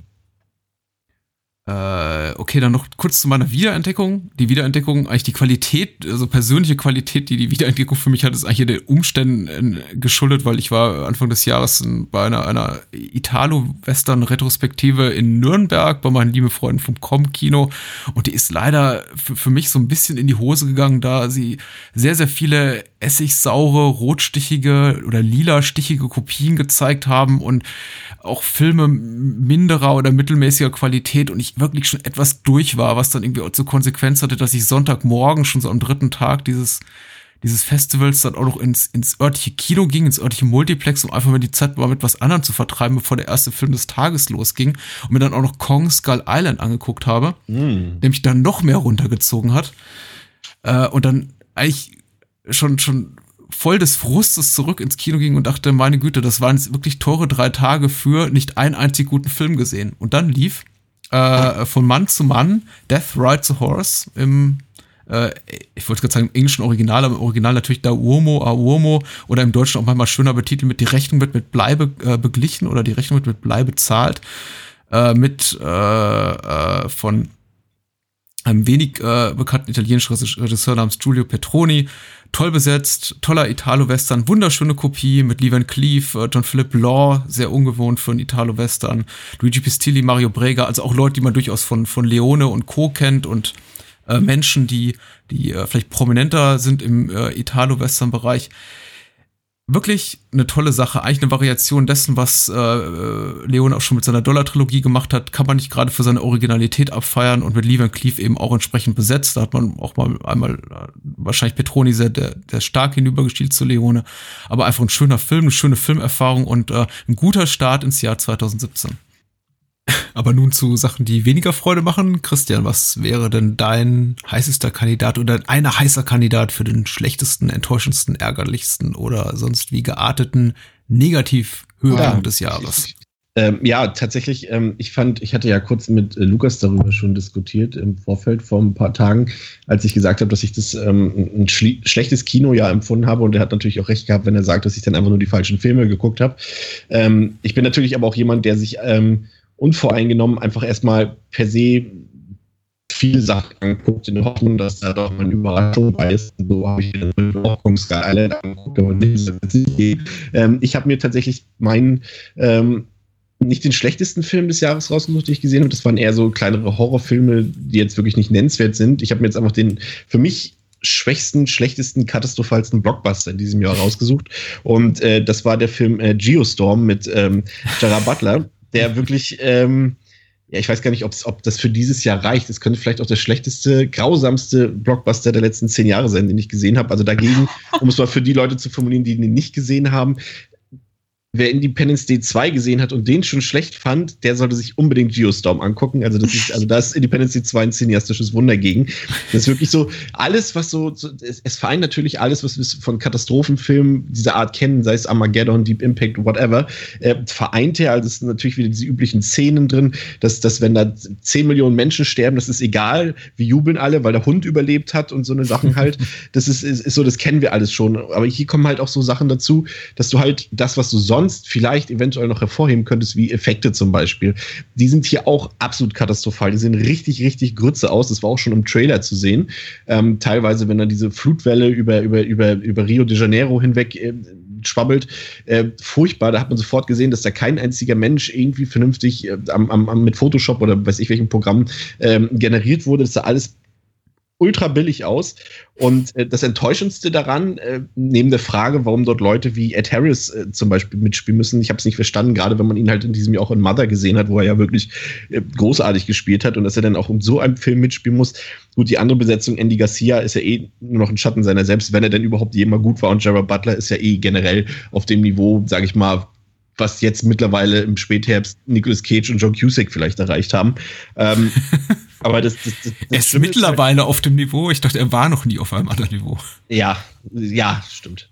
Nee, er ist, nein, nein, ich meinte so, er ist jetzt schon auf dem Niveau, so, den okay. diese Leute erst etwas später erreicht haben. Ähm, aber das Schlimmste war halt, dass du halt reingehst mit der, mit der ähm, Prämisse, okay, ich weiß, das Ding wird jetzt nicht gut sein, aber lade mich wenigstens mit Effekten zu oder mach die Welt zugrunde. Das ist ja immer sowas, was viele Leute auch gerne mal ins Kino zieht, was ich auch mal ganz gerne sehen mag. Also ich finde da durchaus auch ein paar Filme in diese Richtung wie The Day After Tomorrow finde ich ganz nett. Die gucke ich mir ab und zu mal an, so aus Langeweile am Sonntagnachmittag, ohne mit dem Wissen, dass die Filme nicht gut sind sind. Aber hier ist halt auch schon alles im Trailer gewesen. Also dieser anderthalbminütige Trailer, den man sich angucken kann bei YouTube, whatever. Ähm, das sind alle Action-Szenen aus dem ganzen Film. Es gibt keine anderen Katastrophenszenen in diesem Film, außer diese anderthalb Minuten, die sie dort halt auf äh, knapp 100 Minuten aufgeteilt haben. Und äh, das ist das war echt traurig. Na also klasse. War, ja, wirklich, ich dachte so, man macht doch jetzt wenigstens alles kaputt, aber nein, haben sie nicht gemacht. Und äh, es ist ein Film, der Geostorm heißt und es gab keinen Geostorm in dem Film. Das war, das war dann Gerard Butlets Aufgabe, dass am Ende diesen Geostorm verhindert hat. Und das war, das war das Traurige daran. Du hast diesen Geostorm nicht mal gesehen. Also, ist Gerard Butler Astronaut oder Wissenschaftler oder naja, beides? Glaub, die Prämisse Im echten so, Leben? Dass, dass er, ja, es geht schon fast so ein bisschen Richtung dieses Armageddon-Ding. Schicken wir jetzt irgendwelche Ölbohrer nach oben oder irgendwelche, wie war nochmal da dieser Zusammenhang? Sie haben keinen Astronauten hochgeschickt, weil es zu kompliziert wäre, denen das mhm. Öl Bohren ähm, beizubringen. Also schickt man Ölbohrer hoch und bringt ihnen das Astronautendasein ähm, bei. Und das ist hier so ein bisschen ähnlich. Also das ist schon eine sehr abstruse Geschichte. Ähm, aber bitte nicht angucken. Egal, auch nicht auf Netflix oder Amazon für, für lau. Bitte nicht. Das ist wirklich. Ich glaube, ich gucke mir mal den Trailer an. und, und, und Alexandra, dann, Maria, ja. Alexandra Maria Lara spielt mit und die wirkt wirklich so wie eine atmende Leiche, so performt die. Das ist einfach, das ist. Ah, und Lukas wird sich jetzt denken, ja, selbst schuld. Was guckst du dir das auch an? Ich habe ein Interview mit Gerald Butler gelesen, da fand ich ihn sehr sympathisch. Aber den Film habe ich mir natürlich nicht angeguckt. Aber es gab natürlich auch noch äh, äh, ganz viel anderen Dreck in diesem Jahr. Also ich, was schon, was, was, was ähm, ähm, äh, Patrick schon gesagt hat, so Kong Skull Island war natürlich was. Der Power Rangers Film war eine absolute Katastrophe. Diese Triple X Fortsetzung und sei es diese Fifty Shades, was auch immer alles und Resident Evil. Rings hast du gestern gesehen, glaube ich, ähm, ähm, Patrick. Äh, auch Deswegen frage ich nach Gerard Butler und seiner Rolle, denn dort spielt Johnny Galecki, ein, ein ja. Uni-Professor, glaube ich. was ja, für ein Casting. Das ist, das ist wirklich unfassbar. Man denkt ja halt, dass die Leute irgendwann dazulernen. Wir haben ja auch im Vorfeld kurz über die Welt ist nicht genug geredet mit, mit Denise Richards als äh, Atomphysikerin oder was sie da auch immer ist. Dr. Und, Christmas Jones, natürlich. Ja, die Atomphysikerin in Hot Pants. Ähm, ja, ist traurig. Aber da, es gab wirklich viel Müll in diesem Jahr und, und auch so Sachen wie Spider-Man. Aber bei Bord muss man sich dran gewöhnen. Da gibt es auch Dr. Holly Goodhead. Also. Ja, ja, das stimmt. Ja, nee, also Geostorm war die größte unter den Grützen in diesem Jahr. Danke. Die größte unter den Grützen. Sehr schön. Mhm. Wer hebt die Hand und möchte weitermachen oder sage ich jetzt einfach mal Lisa? Schieß raus. Alles klar. Ja, ich habe auch, ich habe ein paar ähm, Gurken gesehen dieses Jahr und noch ein paar mehr, aber ich nehme gerne auch Mehrfachnennung, ja. Ja, nee, ich, ich gehe jetzt eher in die enttäuschende Richtung. Also nicht, der Film ist gar nicht mal so schlecht, aber enttäuschend für mich. Und zwar war das All Eyes on Me. Mhm. Ähm, das ist die die Verfilmung von dem Leben von Tupac. Mhm. Und äh, ich, ich äh, mag Tupac sehr gern, obwohl ich eigentlich im wahren Leben eher so das Punker-Mädchen bin. Aber ähm, ich hatte mir davon erhofft, dass das halt ein Eight Mile kann es nicht werden, das ist klar, aber dass es halt ein bisschen ihn mehr würdigt und so. Ähm, und letztendlich war das halt einfach ein Film, der solide ist. Die Musik ist halt cool und so, aber es springt halt von einem Ereignis zum nächsten, lässt sich keine Zeit. Ähm, bringt ein bisschen was mit rein, was gar nicht so war, wo dann am Ende ein großer Aufschrei kam von, von Leuten, die ihn wirklich kannten und so weiter. Ähm, und ist als, als Fan von seiner Musik oder der Person halt enttäuschend für Normalos, sage ich jetzt mal, wird er ganz, die werden den cool finden, aber ja, es hätte toller sein können. Ist das jetzt, würdest du sagen, dass das enttäuscht du dich jetzt wirklich als, als Fan, weil du eben das Hintergrundwissen hast? Oder glaubst du wirklich, ein, ein, ein Normal-Kinogucker und Nicht-Fan wie ich, der könnte da reingehen und sagen, ach ja, das ist aber spannend, was der Tupac da gemacht hat? Ich, ähm, ich glaube, dass dann auch so jemand, ähm, ich denke mal, diese Zeitsprünge, da wo sich halt sehr wenig Zeit gelassen wird, vor allem ähm, seine, seine Kindheit, Jugend und so weiter, wie er überhaupt gelebt hat und so, das wird alles sehr, sehr ähm, abrupt alles gezeigt und man weiß nicht genau, warum ist er auf einmal berühmt und so weiter. Das geht von jetzt auf gleich. Er ist erst noch in der Schule, dann plötzlich hat er schon seinen Number One Hit und so weiter. Ähm, das ist alles ein bisschen, bisschen, ja, es ist halt schade. Wurde sich nicht die Mühe gegeben, die man ihm hätte geben können oder müssen. Ähm, und, und das macht mir noch mehr Angst. Dieser Film macht mir sehr viel Angst vor einer möglichen Michael Jackson-Verfilmung irgendwann. Ähm, da, ich glaube, ich gehe gar nicht mehr rein in sowas. Aber immerhin ist es nicht das Schlimmste, was Tupac so passiert ist. Ja, das stimmt. Oh. Hm, das war jetzt böse. Zur Strafe, äh, Lukas, musst du jetzt weitermachen.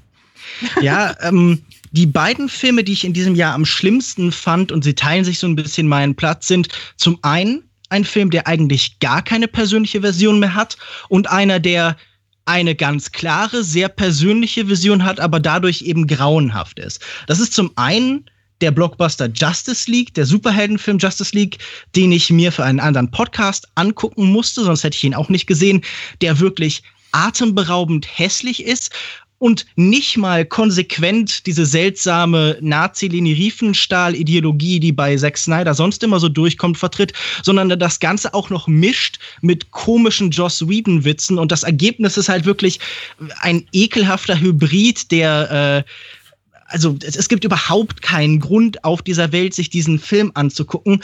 Und auf der anderen Seite steht ein, ein ganz kleiner ähm, Autorenfilm von äh, Ralf Peter Kahl, Rolf Peter Kahl, den ich auf dem Filmfest in München gesehen habe, nämlich mhm. der heißt äh, A Thought of Ecstasy, ähm, eine ja relativ lose und wirr erzählte Geschichte von einem Menschen, der durch die USA reist und es will ganz verzweifelt bedeutsam sein, aber jedes Bild ist redundant, jedes Bild ist auch auf seine Weise kitschig und übernommen.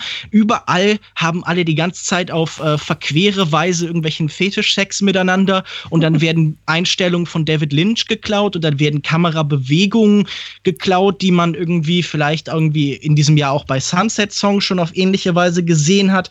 Auf jeden Fall, alles an diesem Film ist grauenhaft. Und für mich sind diese beiden Filme wirklich so ähm, das perfekte, der perfekte Beweis eigentlich dafür, dass es wirklich in jeder Preisklasse, in jeder Art von Film das pure Grauen sitzen kann. Das ist nicht reduziert auf die Blockbuster, bei denen merkt man es nur am meisten. Und das wäre für mich dann halt Justice League gewesen.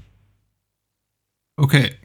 Ähm, Nenad, ähm, bei mir ist es ähnlich wie bei Lukas. Ähm, zwei Filme haben sich da hervorgetan und sich bekriegt, wer denn für mich der Flop des Jahres wird.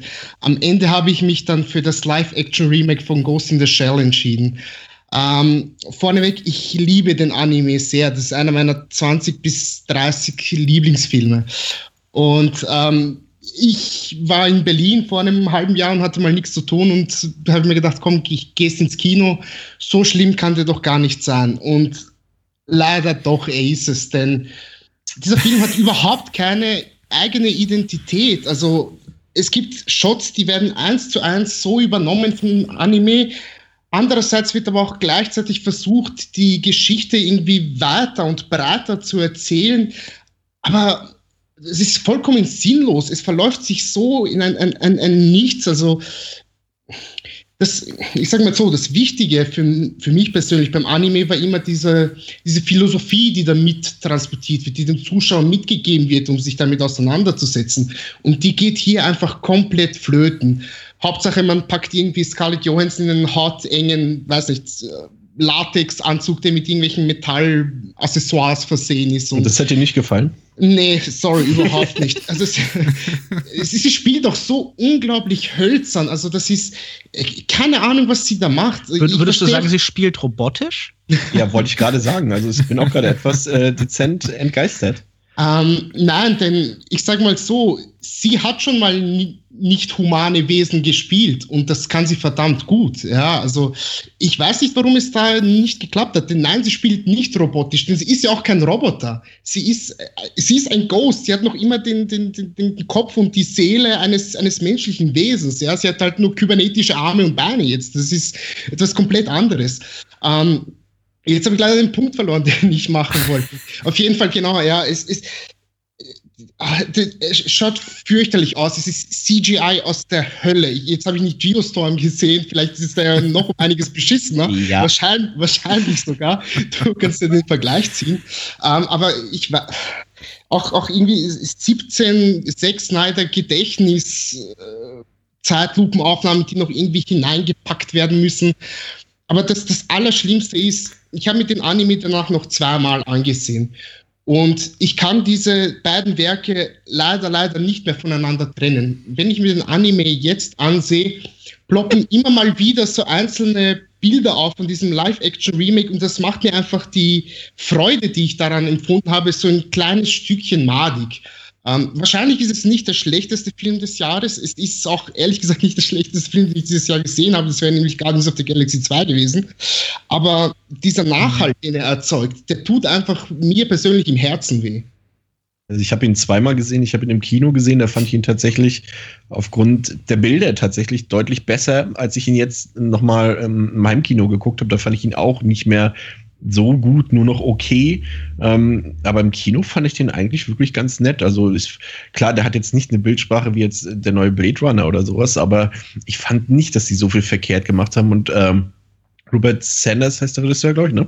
Mhm. Ähm, hat aber auch im Vorfeld relativ klar gemacht, dass sich das Drehbuch ähm, nicht an den Anime großartig binden wird. Natürlich sind da ein paar Fanshots bei, sag ich mal, die da mit reingehören.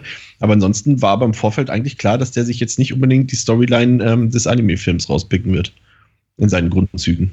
Deswegen also ich war jetzt nicht nee, so nee, enttäuscht. Das, das, hätte er jetzt auch nicht machen müssen, aber die Geschichte, die er erzählt, die ist einfach so unsinnig in dieser Welt, die da, die da geschehen ist. Also ich habe keine Ahnung, warum Marion Cotillard bzw. ihre Figur da drinnen ist. Was zum Teufel soll die da drinnen? Das ist so ein bisschen ein Münzwurf gewesen. Entweder sie ist da oder sie ist nicht da. Sie hat äh, mal kurz Zeit du, gehabt, deswegen Kasten. Meinst du Juliette Binoche? Ja, genau, tut mir ja. leid. Ja. Äh, kein Problem. Wegen der coolen Effekte, deswegen ist sie da. Hm. Also ich muss ja sagen, ich fand den Film auch nicht besonders gut. Ich finde das Original nicht großartig, aber definitiv deutlich besser und interessanter. Gerade weil es diese merkwürdigen meditativen Zen-Momente hat, aber besser als äh, Blade Runner. Und das, äh, das Remake oder diese Neuauflage von Denis Villeneuve fand ich äh, den definitiv. Mhm. Mir geht's ähnlich. Ich, ich, schäme, ich, ja, ich schäme es mich auch zuzugeben, aber ich habe mich zumindest bei Ghost in the Shell weniger gelangweilt als bei Blade Runner. Mhm. Ich um, fand ihn ganz gut. Auch wenn Blade Runner der auch wenn ich sehe, dass Blade Runner streng genommen der bessere Film ist. Technisch. Naja. Naja. Okay. Ähm, ich, ich werde noch was nachtragen. Ich habe mich wirklich schwer getan, muss ich jetzt sagen, da ich äh, kaum einen der Filme, die ich jetzt so auf, auf meine Worst-of-Liste packen würde, auch irgendwie sofort nach, nach Erscheinen im Kino gesehen habe, sondern auch tatsächlich mit, mit, mit dieser Vorbelastung des, ja, des Gesprächs, einfach, dass die Filme so mit sich gebracht haben, auch, auch gesehen habe und das für mich auch ein bisschen abgefärbt hat auf, auf den Filmgenuss. Nicht bei allen, nicht bei den Sachen, die ich bei, im, im Streaming gesehen habe oder irgendwie vorab sehen durfte aus beruflichen Gründen. Äh, aber zumindest bei den beiden Filmen, die so für mich ganz vorne anstehen, bei den Filmen, die ich einfach am wenigsten mochte. Und äh, ich möchte es auch ein bisschen variieren, wie es Lisa es gemacht hat und nicht sagen, einfach, dass sie nicht sagen, nicht behaupten wollen, dass sie die schlechtesten Filme, sondern wirklich für mich vielleicht die, einfach die ärgerlichsten Filme. Ähm, der eine etwas minder ärgerliche, aber einfach, weil, weil für mich erwartbar ärgerlich und doof war, war wahrscheinlich Hacksaw Ridge. äh, von Mel Gibson, in dessen Kontext mich wirklich überrascht hat, wie viele Menschen diesen Film abgefeiert haben. Und ich normalerweise der allerletzte bin, der sagt, ich äh, schieb die Person des Künstlers irgendwie vor den Film und sage, weil der Künstler ein schlechter Filmmensch ist, kann ich den Film äh, nicht genießen. Das funktioniert für mich irgendwie sehr gut. Das kann ich sehr gut ausblenden, wenn denn der Film nicht quasi eins zu eins für mich ein Film gewordenes Abbild ist des Künstlers, der dahinter steht. Und ähm, ja, ich kann sehr wohl im Podcast auch noch über Sieben mit Kevin Spacey reden, was irgendwie einige Leute auch netterweise kommentiert haben bei, bei Facebook, weil das eben nicht der Kevin Spacey-Film ist. Aber Hacksaw Rich ist eben ein reiner Mel Gibson-Film. Und äh, er ist faschistoid, gewalttätig, dumm und einfach ähm, mäßig bis naja, leicht unterdurchschnittlich gut inszeniert. Ich hatte einfach wirklich keinen Spaß an dem Film. Aber ist das nicht dieses, dieses, dieses, ähm, ja, ich glaube, das ist aber so fast so ein amerikanisches Ding. Das war ja mit American Sniper vor, wann was? Vor drei Jahren, glaube ich, war das ja auch ähnlich. Der ist ja jetzt zum Beispiel bei uns in Europa jetzt auch nicht so gut angekommen und von der Kritik gefeiert worden, was in den USA halt genau das Gegenteil war. Wenn ich in meine Letterbox-Kontaktliste gucke, ich glaube, du würdest mit den Ohren schlackern, wie viele Leute diesem Film ähm, drei bis fünf Sterne Bewertung gegeben haben mit Ausrufen wie endlich wieder echte Helden im Kino und so Och, muss Krieg auf der Leinwand aussehen. Und äh, da sind auch einige, glaube ich, gemeinsame Bekannte dabei, die ich jetzt, äh, die ich jetzt nicht öffentlich dissen möchte. Direkt auf den Unfollow-Button drücken. ja, nicht immer ganz leicht. Mm, also ein Film, aber der den ich vielleicht fast so ärgerlicher fand, weil es mich wirklich kalt erwischt hat, wie doof ich den fand. Und da dürft gerne widersprechen, denn auch der findet sich, glaube ich, auf vielen, nicht unbedingt besten Listen wieder, nicht in den Top 5 oder Top 10, aber zumindest auf, auf vielen Filmen, die einfach 2017 sehr geschätzt wurden, ist Logan. Und Logan hat mich einfach mhm. so überhaupt nicht gepackt. Überhaupt grundsätzlich der Ansatz zu sagen, wir nehmen ein jugendfreies Franchise und verpassen dem so eine ganze, ganz harte, edgy Note. Wir machen das Ganze twisted und gruselig und hardcore und äh, es gibt Gewalt gegen Kinder und Mad Max inspirierte Verfolgungsjagden. Wohlgemerkt nicht die guten Mad Max Filme, sondern eher so Mad Max ähm, jenseits der Donnerkuppel inspirierte Verfolgungsjagden. Auch mit Blick auf das Kind, auf die kindliche Figur, die gut gespielt ist, aber eben auch einfach nur dafür da ist, um anderen Menschen Gewalt anzutun oder um äh, an, an sich Gewalt aus, äh, oder um irgendwie brutalisiert zu werden. Äh, das erinnert mich auch sehr an die, an die, an die Kick-Ass-Filme, die ich auch schon nicht mhm. mochte. Äh, es ist einfach so alles drin an, daran, was ich irgendwie im neueren deutschen Tentpole Hollywood Movies nicht mag. Da ist diese, diese, da ist so ein Hauch Zack Snyder drin, da ist so ein Hauch äh, Kick-Ass und, und, und äh, Kingsman drin und all diese ganzen Sachen, dieses irgendwie äh, äh, Gewalt mit einem Auge, diese Gewalt mit einem Augenzwinkern-Attitüde, dieser ganze falsche Pathos und das passt für mich einfach nicht. Und ich glaube, ich hätte vielleicht irgendwie gesünder oder friedfertiger auf den Film reagiert, wäre denn die ganze X-Men-Reihe auch schon eine gewesen, die sich an ja. erwachsenes Publikum richtet. Aber jetzt wirklich zu sagen, ähm, wir haben irgendwie auch, auch eine Reihe, die bewusst irgendwie auf ein jüngeres Publikum schielt und bieten denen gute, manchmal sehr bekloppte, nicht immer wirklich geschmackssichere, aber irgendwie auf eine schräge Art und Weise unterhaltsame Comic-Kost über 17 Jahre und jetzt plötzlich lassen wir es richtig krachen und Blut spritzen. Sex wird natürlich trotzdem nicht gezeigt, weil es ja Hollywood, darf man ja nicht. Also Gewalt geht ab 16 oder ab 17, wie es in den USA der Fall ist, aber bloß, bloß keine, keine entblößte Brust oder uh, nackter Oberschenkel. Nee, nee. Es hat mich einfach kalt erwischt und gefiel mir so gar nicht. Ähnlich wie mir, sagen wir mal, ein Bond wie License to Kill nicht gefallen hat, nach irgendwie 30 Jahren äh, äh, lustiger Action-Agentenfilmunterhaltung äh, will ich auch keine Köpfe platzen sehen. Und da zeigt sich vielleicht auch einfach ein bisschen, bisschen mein Alter äh. Ihr könnt diese Mutmaßen gerne bestärken oder entkräften, je nach, je nach Laune. Ich, ich finde tatsächlich, das ist so ein bisschen dieses, zum einen auch dieses Deadpool-Syndrom, das jetzt, ähm, oh ja, ähm, so, ich sag ich mal, dass diese Leute, die, die diese Filme abfeiern, die ich weiß Gott nicht schlecht finde, dass ich fand Logan ganz okay, sogar vielleicht sogar fast ganz gut, aber ähm, wobei ich da, wenn man, ich vergleiche ihn so ein bisschen mit Western-Filmen, da fand ich jetzt als modernen Western Hell or High Water zum Beispiel deutlich besser, aber ähm, die die, das ist halt das für dieses Netflix-Publikum, würde ich fast sagen. Guck mal, du bist ja jetzt auch jemand, der sehr viel, sag ich mal, halt dieses Unter ne, Untergrundkino wird sie betrieben, aber der auch viele Horrorfilme guckt, Spatter-Filme und, und, und italienische Sachen und so weiter, wo wir ja nun wirklich auch daran gewöhnt sind, dass jeder zweite Film, den wir gucken, auch relativ viel Gewalt und Gegröße und so bei hat. Und das ist halt so das, wo die Leute sagen können, die sonst nur Netflix gucken. Ah, guck mal, jetzt haben wir auch mal so einen, wie du schon gesagt hast, einen edgy Film geguckt. Hier wird auch Blut gespritzt und das sogar in einem Comic, in einer Comic-Verfilmung. Und das ist halt so das, was so Kick-Ass, Deadpool, Logan und was jetzt auch bestimmt auch noch andere Franchises irgendwann nächstes Jahr, wenn die ersten Leute sagen, ah, jetzt brauchen wir auch mal einen Star Wars-Film, der R-rated ist und sowas, weil das muss einfach auch mal sein und so. Und ich glaube, das ist auch so ein Tenor, der so in die falsche Richtung geht. Ja. Aber wie gesagt, ich fand den bei Scott nicht schlecht, aber äh, ich habe deine Kritik, ich habe sie auch auf Letterbox gelesen, konnte ich in jedem Punkt nachvollziehen. Ich glaube, das ist ein Film, der ganz bezeichnend ist. Das Superhelden-Genre infantilisiert seinen Zuschauer total. Und hier ist ein Film, der dann einem aber währenddessen die Illusion gibt, ja etwas besonders Erwachsenes zu sehen, indem halt diese Versatzstücke, diese Bezugspunkte angeboten werden. A, hier haben wir äh, Shane und deshalb ist das hier irgendwie ein moderner Wester und hier haben wir Blut und Gewalt und wir wissen ja, das ist nicht für Kinder zugänglich, deshalb ist es inhärent erwachsen. Und ich glaube, ähm, das ist halt ganz bezeichnend, weil wir sehen, okay, diese Standardmodelle des Superheldenfilms stoßen irgendwo auch manchmal auf Widerstände, auf Kritik und deshalb verschiebt man ganz leicht die Vorzeichen und gibt deshalb seinem Publikum die Illusion, hier irgendwie was Neues zu erleben. Und das, dafür ist für mich Logan wirklich so ein Paradebeispiel. Ein, ja sicher jetzt nicht äh, absolut grauenhaft und endlich furchtbarer Film, aber definitiv auch bei weitem kein guter oder irgendwie interessanter, sondern halt noch ein neuer Superheldenfilm und die sind halt, wie man es dreht und, und wendet und ganz unabhängig von den tatsächlichen Besuchern, eigentlich für Kinder. Mhm. Beide, beide von Fox übrigens, Deadpool und ähm, ähm, Logan, lustigerweise. Ich überlege gerade, ob es überhaupt eine Kinoreihe jemals äh, erfolgreich geschafft hat, sich an einfach an eine andere Zielgruppe auszurichten, altersmäßig. Zum Beispiel irgendwie die Die Hard-Reihe, die irgendwann gesagt hat, wir sind jetzt eben nicht mehr die erwachsene, erwachsene Action, sondern wir machen eben Action ab 12 oder die Expendables, die dann plötzlich irgendwie von, von ultra gewalttätig runterschalteten auf, ja, PG-13. Und es geht ja auch in die umgekehrte Richtung, wie jetzt Logan gerade, gerade beweist. Und immer was für mich irgendwie halt mit, mit mehr oder weniger großen Qualitätseinbußen verbunden nicht nur, nicht, dass ich, womit ich nicht behaupten möchte, irgendwie, dass, dass der, der Faktor explizit dargestellter Gewalt irgendwie maßgeblich ist für die Qualität mhm. eines Films, mitnichten. Also. Aber wie du das ja schon beschreibst, das Problem ist halt diese Kalkuliertheit, diese Idee, okay, wir richten uns jetzt bewusst an neues Publikum. Und da sieht man dann schon, wie sehr diese Filme schon a priori halt einfach definiert sind von dem Suchen nach einer bestimmten Zielgruppe, also wie, wie stark die halt auf einen bestimmten Markt ausgerechnet sind und wie wenig da dann halt eine künstlerische Entscheidung hinter diesem Wechsel steht.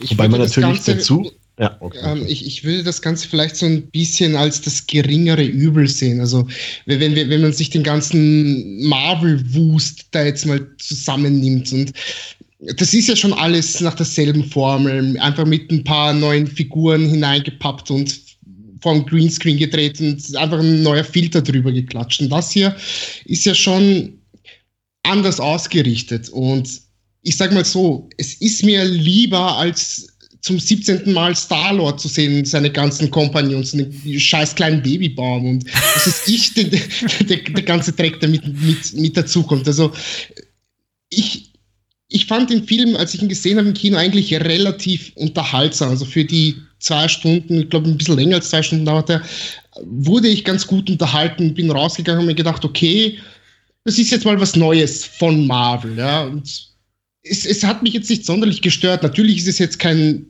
guter Film unter Anführungszeichen. Er, er ist vollkommen okay. Ich habe ihn auch schnell wieder vergessen, aber er ist so dumm es auch klingen mag, und natürlich möchte das Marvel auch, aber er ist in diesem Kontext einfach erfrischend gewesen für mich. Und es ist wirklich blöd, dass ich das sage, weil eigentlich will ich so etwas eigentlich gar nicht sehen, aber dennoch, dennoch hatte ich ein gutes, zwar beschämt gutes Gefühl, aber doch irgendwie bin ich, bin ich rausgegangen und gedacht, Mensch, so kann man es auch machen, Marvel.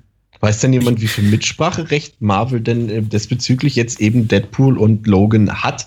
Weil es sind ja nun mal keine Disney-Filme, es sind ja nun mal Filme von Fox gewesen. Und ähm, das kann ja irgendwie auch kein Zufall sein, dass ausgerechnet die beiden Filme bei Fox gekommen sind, die jetzt so ein bisschen, zumindest was die Tonalität vielleicht angeht, äh, nicht in diesen Marvel-Kosmos direkt reinpassen, in dieses äh, Expanded Universe, whatever.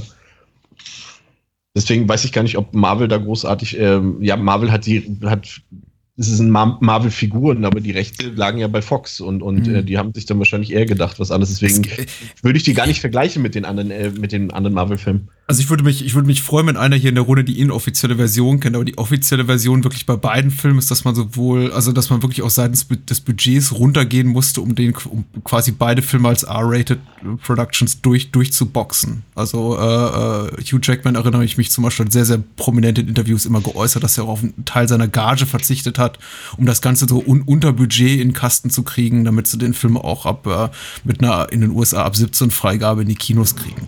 Und das ist zumindest die offizielle Variante. Aber dahinter steckt bestimmt eine, eine tausendköpfige Marketingabteilung. Kannst du von ausgehen.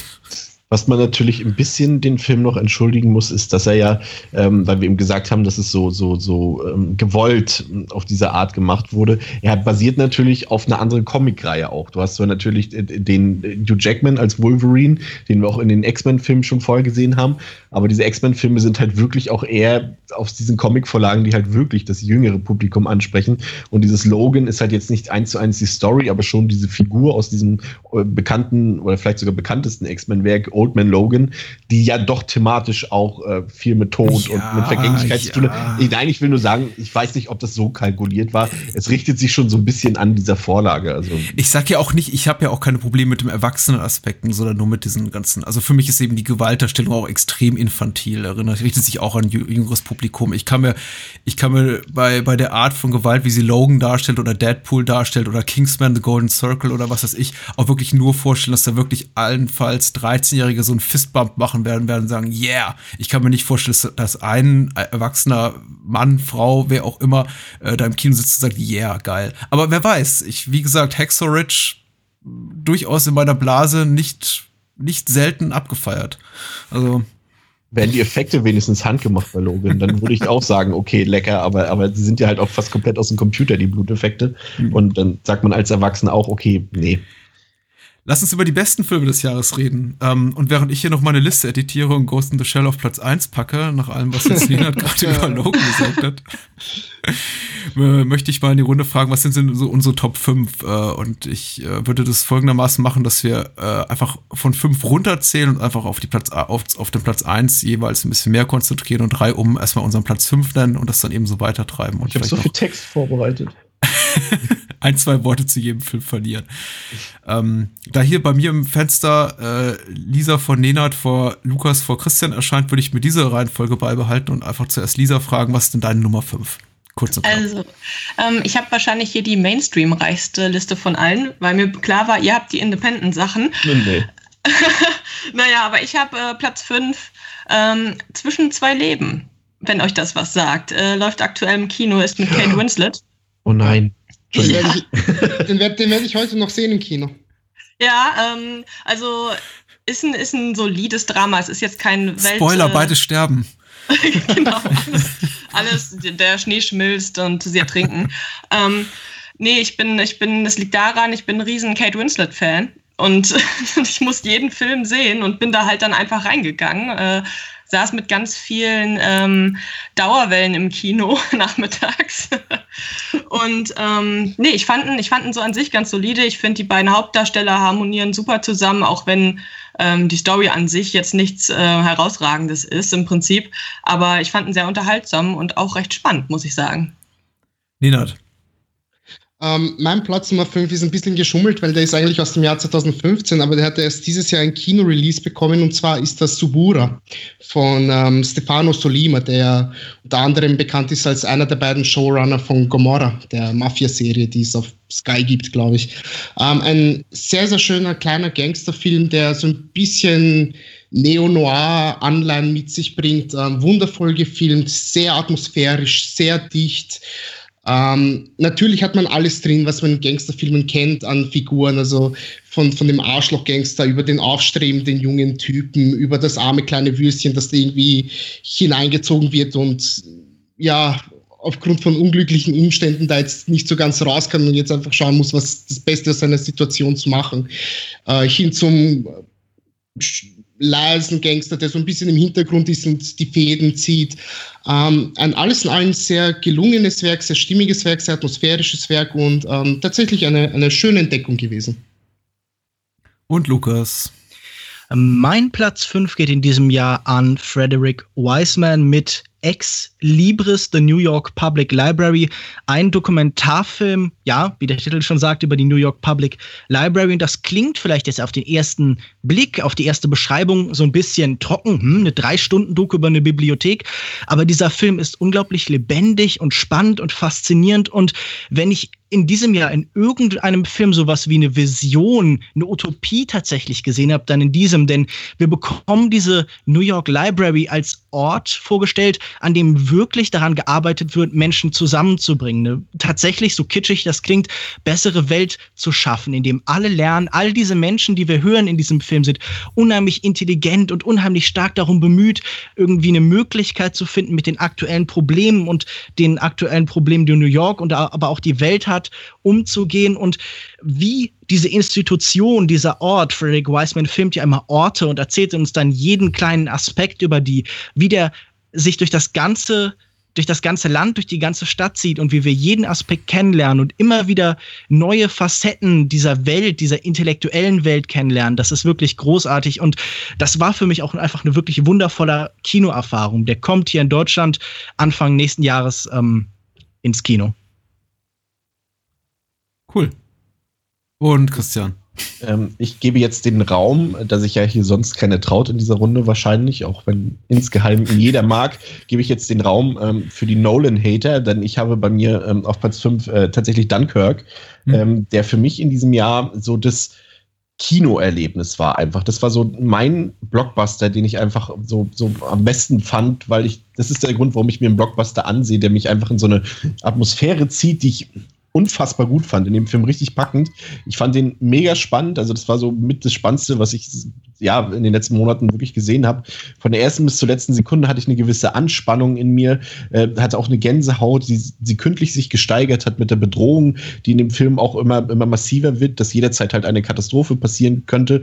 Das, das hat sich auf mich übertragen als Zuschauer und ich fand ihn audiovisuell überragend.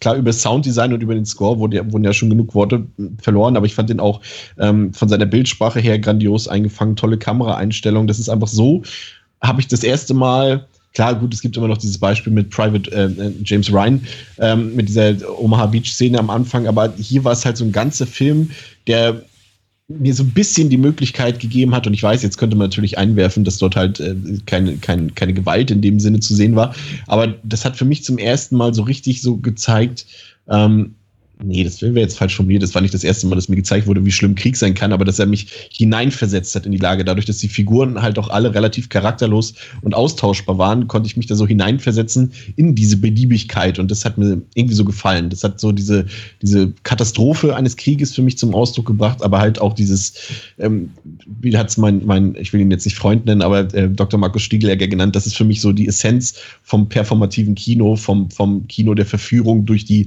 Sinne, durch Augen und Ohren und das ist Dunkirk in diesem Jahr für mich gewesen. Aber ich verstehe auch, äh, wenn man den Film nicht mag. Aber ich mochte ihn.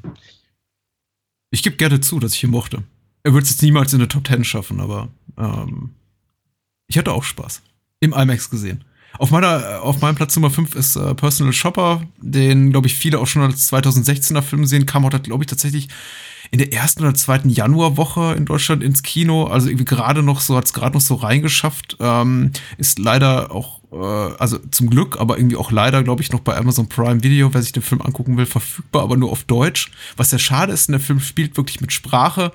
Das tut er sehr gut, ist mehrsprachig inszeniert, hat auch viele, viele Sequenzen, in der unglaublich wenig, in denen unglaublich wenig äh, geredet wird tatsächlich und einfach mit der Darstellung von Sprache auf eine sehr, sehr kreative Art und Weise umgegangen wird, eine Geschichte zu erzählen, ohne wirklich Menschen, die aktiv Laute äußern, ähm, international, multikulturell besetzt mit äh, Kristen Stewart, äh, Lars Eidinger, äh, vielen deutschen Darstellern, äh, Darstellern aus dem französischen und kanadischen Sprachraum sehr, sehr stark von Olivier Assayas. Äh, wurde viel gesagt in den letzten Wochen und Monaten über den Film. Ich möchte ihn deswegen auch gar nicht zu Tode quatschen. Ähm, ansehen und genießen definitiv einfach auch einfach seine Ästhetik betreffenden Film für die große Leinwand oder zumindest einen sehr großen Fernseher. War ja mein ne? persönlicher Top-Film des letzten Jahres. Ja, und äh, hätte ich Zugang zu, gehabt zu ihm vor äh, Januar 2017, wäre das wahrscheinlich auch gewesen. Er ist, auch auf vielen, er ist auch auf vielen Floplisten drauf. Das ist so ein Hop- oder Top-Film. Entweder hast naja, du auf Flopliste oder auf. Naja, genauso, auf, also nicht, nicht auf weniger als auf den Top-Listen. Da habe ich ganz andere Listen gesehen. Also da war der Film auch immer ähm, sehr weit oben bei den Flops. Aber ich fand auch von Leuten, die Filme mögen oder nur von so? ah, komm, es ist wirklich, also ich finde, es ist ein publikumsspalter Film. Also ich mochte ihn auch, aber ich kann auch viele Punkte nachvollziehen, äh, warum er nicht gut sein sollte. Also ich sehe da jetzt auch kein, kein Meisterwerk drin, äh, was jedem unumfänglich gefallen sollte. Und Kristen Stewart ist jetzt auch nicht die Persönlichkeit, die einen anspringt, von wegen hab mich lieb. Also. Doch, ich finde schon. Ich mag sie, ja. Ich mag sie mittlerweile auch sehr gern, aber äh, ich kann absolut die Menschen nachvollziehen, die sagen, weißt du, ein Film, der wirklich nur von, von äh, Kristen Stewart als Persönlichkeit, als Darstellerin lebt, mit dem habe ich so meine Probleme in Anbetracht dessen, was sie eben vorher in ihrer Karriere gemacht hat. Naja, aber das ist doch jetzt wirklich schon ein paar Jahre her. Also wer jetzt irgendwie ihre Filme mit Olivier Assayas, mit Kelly Reichardt und so verfolgt hat, der sollte doch mittlerweile wirklich verstanden haben, Lukas, dass sie, ich spiele hier den Advokat des Teufels. Ich weiß, ich weiß. Ich wollte nur noch mal die Möglichkeit nutzen, um sie die beste Darstellerin ihrer Generation zu nennen. Sehr gut, okay. Angekommen. Ja, Gibt es nicht mal einen Widerspruch von mir, würde ich ihm sogar zustimmen. Lisa, dein Platz 4. Äh, mein Platz 4 ist Get Out. Ähm, der Film mit dem farbigen Jungen, der eine weiße Freundin bekommt und sich äh, ihren Schwieger oder seinen Schwiegereltern vorstellen muss. Äh, Schwiegereltern in Spee, die sich äh, schnell als ziemlich krank äh, ähm, entpuppen und sich komisch verhalten und das Ganze dann ein ziemlicher Mindfuck wird im Laufe des Films. Okay, da der, Film noch mal, da, der, da der Film nochmal zur Sprache kommen wird heute Abend, ähm, würde ich jetzt direkt weitergehen und sagen, wer ist denn dran? Nenad. Ich bin Nenad. Ja. Äh, auch Platz Nummer 4 ist bei mir ein bisschen geschummelt, denn in Deutschland lief der, glaube ich, Ende 2016 schon an. In Österreich leider erst 2017 und zwar ist das einfach das Ende der Welt von Javier Dolan. Hm. Ähm, der Mann weiß einfach, was er macht, wenn er in seinem Metier ist kleine persönliche, familiäre Dramen, ähm, wo keine der Figuren kommunizieren kann einfach. Die sind alle so ein bisschen abgeschieden in ihrer eigenen Welt, haben ihre kleinen persönlichen Probleme, mit denen sie sich eben auseinandersetzen und klarkommen müssen. Und ähm, sie sprechen einfach andauernd aneinander vorbei. Ähm, die Cinematografie ist wundervoll. Also das, was äh, Dolan schon in seinen vorherigen Werken gemacht hat, treibt er hier wirklich exzessiv zur Spitze. Also es gibt so viele Close-ups in diesem Film. Ich, also zusammengerechnet muss es mindestens eine Stunde sein. Ähm, es ist so klaustrophobisch, einengend, unangenehm, aber dennoch fühlt man jede einzelne Sekunde mit den Figuren mit und versteht deren Probleme und ähm, toll, ganz toll. Ich liebe Dolan, ich liebe diesen Film, ähm, ganz, ganz toll. Lukas, was sagt dein Blick auf Platz Nummer 4? Auf Platz Nummer 4 hat es für mich in diesem Jahr einer der Filme, die Hong Sang-soo in diesem Jahr veröffentlicht hat, geschafft. Ähm, in diesem Jahr gab es ja, glaube ich, drei Filme von ihm zu sehen. Bei der Berlinale gab es On the Beach at Night, Alone, in der Hauptrolle mhm. Kim Min-hee, äh, so eine ganz persönliche Verarbeitung der eigenen Erfahrungen in den letzten Jahren als Skandalpersönlichkeit in Korea und in der koreanischen Kinolandschaft. Wir folgen einer jungen Frau, die zuerst äh, in Hamburg und später in Korea äh, umhergeht und irgendwie eine Trennung verarbeitet, eine Auseinandersetzung mit einem Regisseur. Das heißt, wir sehen hier natürlich auch das Autobiografische, aber vor allen Dingen ist es ein Film über Illusion, über Träume, über Isolation und die Einsamkeit, die man manchmal im Leben erfährt. Sie wird den ganzen Film über von merkwürdigen Gestalten, dunklen Figuren verfolgt, die wir nie ganz erklärt bekommen immer wieder brechen Szenen ab und wir wissen nicht ganz, ob sie jetzt wirklich waren. Ich musste sehr oft an Eric Romer denken. Ich musste ein bisschen an Bresson denken durch diese Distanz, die wir zu allem haben. Aber es ist schon einer der zugänglicheren und einer der direkteren Filme von Hong Sang-soo, der ja oft so ein bisschen spröde vielleicht ist, vielleicht für ein größeres Publikum. Aber ich glaube, das ist wieder einer, zu dem mehr Leute Zugang finden werden, weil er so melancholisch ist, so stimmungsvoll und weil er sich so unmittelbar mit wichtigen Themen auseinandersetzt auseinandersetzt irgendwie oder mit emotional wichtigen Themen. Also diese Frage, okay, was ist, was sind Ziele, in welche Richtung gehen wir, was tun wir mit unserem Leben und wie, wie geben wir den Dingen, die wir in unserem Leben haben, Bedeutung. Und das hat mich äh, tatsächlich sehr berührt, sehr mitgerissen. Ich kann On the Beach at Night Alone wirklich jedem empfehlen. Ich tatsächlich auch. Ähm, ich habe auf, auf Lukas Empfehlung hin mir den Film auch angesehen und kann das bestätigen, was er gesagt hat. Ähm, dennoch ist bei mir auf Platz 4 etwas ähm, deutlich äh, Mainstreamigeres gelandet und zwar ähm, neben Get Out mein liebster Horrorfilm in diesem Jahr und es ist tatsächlich die Neuverfilmung von It, also von Stephen Kings It, ähm, der für mich tatsächlich, ich will es, ist schwierig, den als Remake zu bezeichnen, weil es für mich kein Remake in dem Sinne ist, sondern einfach eine, eine neue Adaption.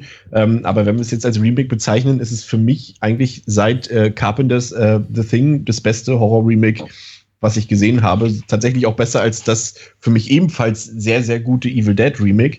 Ähm, ich fand, viele haben gesagt, der Film war nicht gruselig. Ich fand ihn tatsächlich gruselig.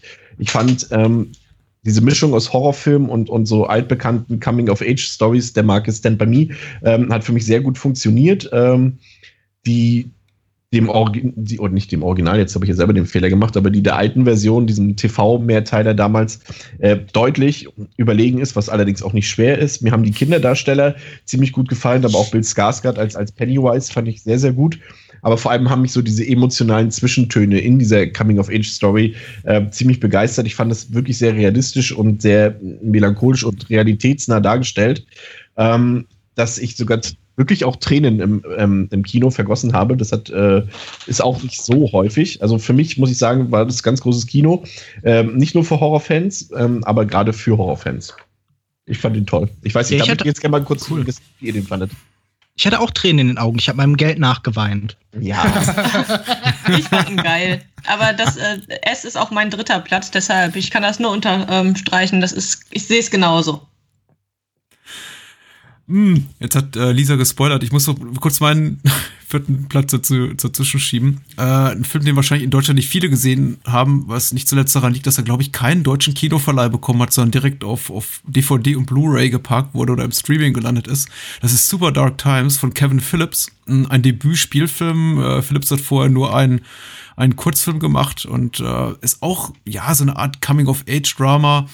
Äh, ist auch ein bisschen Period-Drama, weil äh, ein Film, der irgendwie, glaube ich, Mitte der 90er angesiedelt ist, wobei eben nicht den Fehler macht, den, den jetzt viele Serien und Filme neuerer Zeit machen und sagt und ähm, lo lo Lokalkolorit verwechselt mit einer Art dummen Gimmick, um was irgendwie gut dafür ist, um irgendwie im, weiß nicht, in jeder Szene irgendwie ein Jurassic Park oder ein Der Weiße Hai oder Poltergeist-Poster aufzuhängen. Äh, Hallo Stranger Things.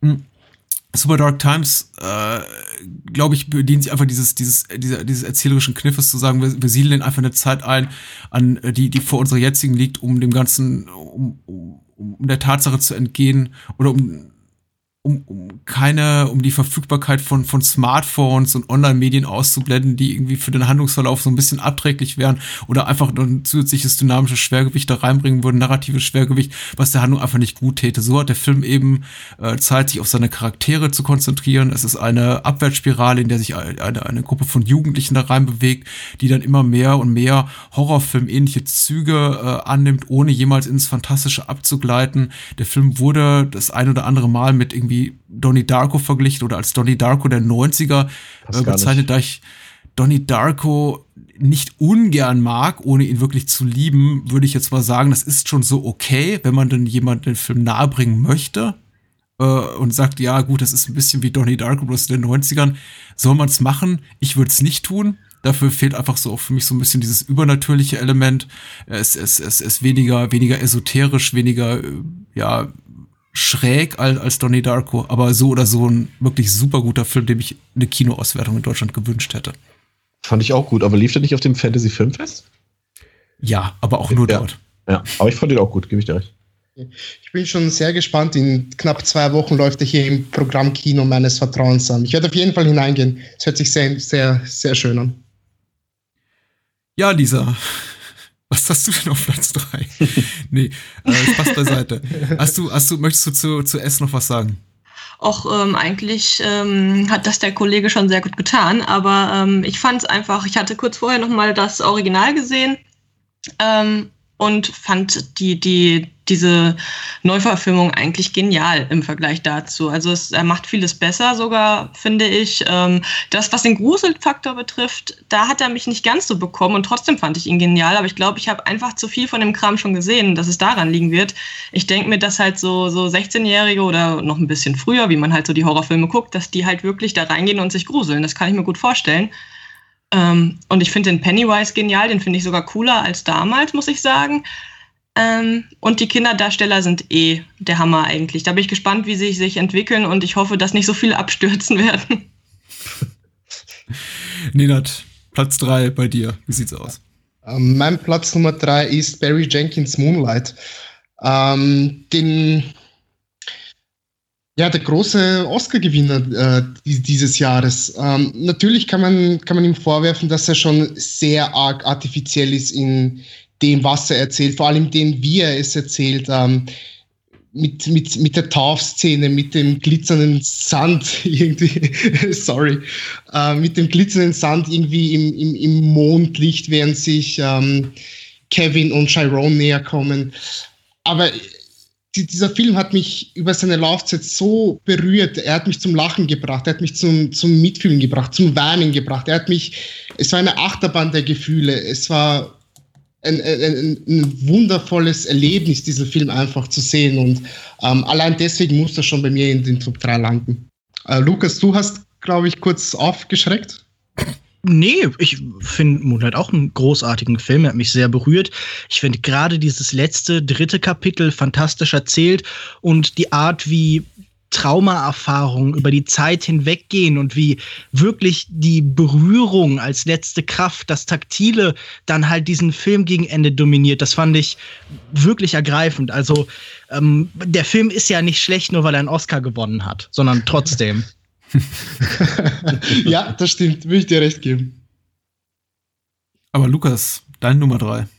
Was sagt die? Ähm, meine Nummer drei ist äh, Good Time von den Safti-Brüdern, die ähm, ja wirklich einen großartigen Lauf haben. Nachfilmen wie Daddy Longlegs und äh, Heaven Knows What ist jetzt schon ihr dritter Film in Folge gekommen, der wirklich herausragend ist. Es ist vor allen Dingen einer dieser Filme, der so eine ganz unmittelbare, sinnliche und rauschhafte Erfahrung für mich war. Ähm, Benny und Josh Safdie haben einen Film gedreht über ein Brüderpaar. Es ist so eine Art moderne Version von Of Mice and Men, aber in New York angesiedelt. Connie und Nick Nickers ähm, rauben zusammen eine Bank aus und das Ganze geht schief. Äh, Nick, der auch eine geistige Behinderung hat, kommt ins Gefängnis und sein Bruder versucht ihn rauszubekommen. Und dieser Film gönnt uns keine Pause. Dieser Mensch ist permanent in Bewegung, versucht jeden Trick, jede Finte. Und dieser Film ist vor allen Dingen so sehr in Bewegung, dass man nie weiß, welchen Haken schlägt er als nächstes, welche Finte, wo wird er als nächstes eben hingehen. Dieser Film hat mich immer wieder überrascht, hat mich amüsiert. Er hat wirklich auch einen der witzigsten Gags dieses Filmjahrs gebracht, den ich aber leider äh, nicht spoilern kann. Er hat einen ganz fantastischen Soundtrack von äh, One O Tricks Point Never, der irgendwie so eine merkwürdige Mischung aus elektronischer Musik und so äh, immer wieder anziehenden elektrischen Gitarren ist. Und ähm, hier kommen wirklich sehr gut ein interessanter Blick auf so ein bestimmtes Milieu und so eine anhaltende, pulsierende Energie zusammen. Und man muss auch sagen, Robert Pattinson ist auch jemand, wir haben ja schon von Kristen Stewart geredet, der diese Twilight-Vergangenheit perfekt abgewandt hat. Er hat mit Regisseuren zusammengearbeitet wie David Cronenberg und jetzt eben den Safdie-Brüdern und er ist wirklich fantastisch, auch wenn er sicherlich die hässlichste Blondierung des Kinojahres zu bieten hat. Also Good Time sollte sich jeder anschauen, am besten im Kino. Vielleicht findet man ihn ja noch irgendwo. Super. Christian. Ich habe gerade überlegt, kommt er nicht bei uns erst noch richtig ins Kino? Ich mein, das in Deutschland ist er schon gelaufen. Nee. Nee, bei, bei, in Österreich ist er auch schon ausgelaufen, vor zwei, drei Wochen schon. Ah, okay. Ähm, mein Film ist tatsächlich Anfang des Jahres ähm, in Deutschland gelaufen und ähm, hat auch bei den Oscars eine Rolle gespielt. Äh, und zwar äh, Kenneth Lonergans äh, Manchester by the Sea, der mich äh, tatsächlich ähm, zum einen sehr deprimiert, äh, deprimiert hat und zum einen extrem bewegt hat. Das ist schon ein Kommentar jetzt, der da Nein, nein, ich, ich, ich habe mich nur verschluckt. Sorry. Es wäre, es wäre mein Kommentar gewesen. Aber sprich mal weiter.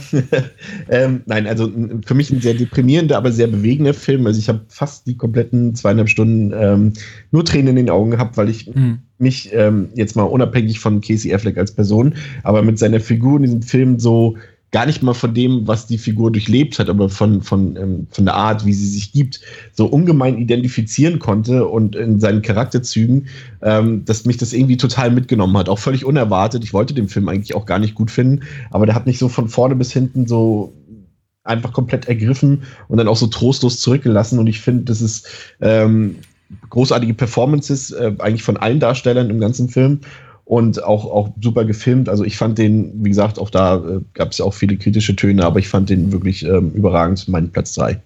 Manchester by the Sea. Mhm. Ich muss mich ein bisschen durchringen zu meinem Platz 3, mm, denn es ist kein Kinofilm im klassischen Sinn, obwohl er im Kino lief, beziehungsweise auf, dem Festival, wir haben ihn heute Abend bereits erwähnt, das ist Oksha von Bong Joon-ho. Ich bin ein riesen Bong Joon-ho-Fan, das spielt sicher da auch mit rein. Ich mag einfach seinen Stil, seine Ästhetik, ich mag, dass seine Filme wirklich so, dass das, das, das Herz auf der Zunge oder irgendwie in der Hand oder sonst wo tragen, auf jeden Fall ganz offen und offenbar auch am rechten Fleck. Ich störe mich nicht daran, dass der Film thematisch und inhaltlich so ein bisschen überladen ist, narrativ nicht konfus, aber sagen wir mal, in, in, in viele Wege abdriftet, äh, viele Sachen over the top sind, all das liebe ich wirklich eigentlich so und liebe ich auch grundsätzlich ähm, an, an oft im koreanischen Kino. Ich möchte ungern das südkoreanische Kino auf die, diesen einen Aspekt reduzieren, aber es ist etwas, was man einfach im, im fernöstlichen und insbesondere auch im koreanischen, aber auch taiwanesischen Kino oft findet, einfach, dass es alles ein bisschen viel ist, alles ein bisschen konfus, alles ein bisschen wirr, dass der Humor einfach, einfach unseren westlichen Geschmack nicht hundertprozentig trifft. Auch ganz klar, diese ganz kleinen, was einige Menschen vielleicht auch als Geschmacksverirrungen bezeichnen würden, finde ich an Oksha besonders gelungen. Und ich bedauere es aus ganzem, ganzem Herzen, dass wir nicht in der Lage sind, den Film auf großer Leinwand zu sehen, sondern eben nur bei Netflix. Lisa, dein Platz zwei. Ja, ich glaube, ich glaube jetzt so die nächsten beiden Plätze muss ich ein bisschen den Kopf einziehen. ähm, mein äh, zweiter Platz ist nämlich die Neuverfilmung von Die Schöne und das Biest. Ähm, und ich bin ein, ein, ein Riesenfan vom, vom Disney-Original-Zeichentrick äh, und hatte panische Angst vor einer weiteren Realverfilmung, weil ich fand die, die es bisher gab von dem Märchen oder dem Film, ähm, fand ich alle nicht sonderlich toll. Und ich hatte große Angst, fand aber Emma Watson als Hauptrolle für Belle sehr passend, äh, auch schon als es dann halt bekannt wurde. Und auch vom Film war ich sehr begeistert. Ähm, sogar die deutsche Synchro geht einigermaßen. Ich habe überwiegend bisher auf Deutsch geguckt, weil halt, ähm, weil ich halt die, die das damals auch so getan habe und die Songs dann halt gleich sind. Ähm, es passte nur halt lippensynchron nicht immer so, wie es äh, sein sollte. Aber ich war sehr begeistert und finde den Job, den sie gemacht haben, sehr gut, weil äh, so Kerzenständer und so weiter zu animieren ist halt auch nicht das Einfachste, denke ich mal, so dass das halt noch cool aussieht.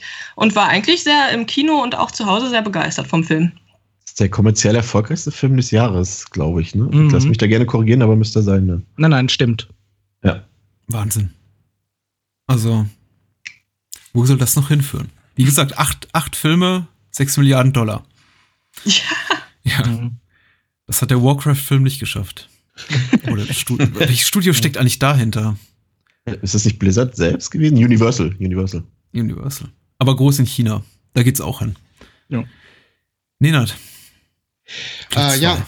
Ja, ich gehe nicht in China, ich bleibe in den Staaten. Ähm, mein Platz Nummer zwei ist nämlich Mother, Ausrufezeichen von Darren Aronofsky. Ähm, ein, ein, ein sehr besonderer Film, wahrscheinlich der, der neben Personal Shopper dieses Jahr die Massen gespalten hat wie, wie kein anderer. Ähm, und all das, was man diesem Film vorwerfen kann, was man kritisieren kann, liebe ich so sehr daran. Also ähm, die, die Kamera ist so unglaublich wunderschön, wie sie sich rund um die Mother, also um Jennifer Lawrence herumdreht, wie sie sich nur auf sie äh, fokussiert. Das habe ich so in diesem Ausmaß bisher nur von Blau ist eine warme Farbe gekannt, den ich auch sehr, sehr liebe.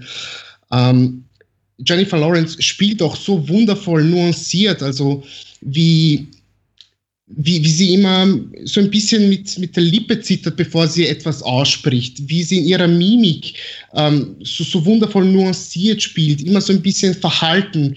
Ähm, die, die Bilder sind alle sehr fad in der ersten Stunde, aber dennoch auch so wundervoll äh, eindrücklich, ähm, bis dann ja in der letzten halben Stunde einfach mal äh, alles zugrunde geht und, und shit goes crazy geht. Ähm, ich, ich war wirklich begeistert. Ich bin nach dem, nach dem Kinobesuch bin ich rausgegangen und, und, und habe erstmal eine Stunde lang herumgetorkelt, weil ich alles, all das, was auf mich eingeprasselt wurde, erstmal so ein bisschen verarbeiten, in eine, eine Kiste packen musste, um, um mit meinem Leben dann weiter, weiter äh, machen zu können. Also äh, eine, eine wirklich eindringliche Kinoerfahrung, die ich nicht missen möchte und ähm, wo ich sehr, wirklich sehr, sehr froh bin, den tatsächlich im Kino gesehen zu haben. Ja, das war ich auch. Ich auch. Und Lukas, du auch? Ähm, Ach, wahrscheinlich nicht im gleichen Maße wie ihr. Es gab durchaus Teile dieses Films, die mich unterhalten haben. Ich finde gerade diese, dieser Exzess gegen Ende des Films ist durchaus ganz unterhaltsam. Was äh, Aronofsky hier inhaltlich macht, finde ich dann weniger interessant, aber das reine Spektakel konnte ich auch genießen. Und dein Platz zwei?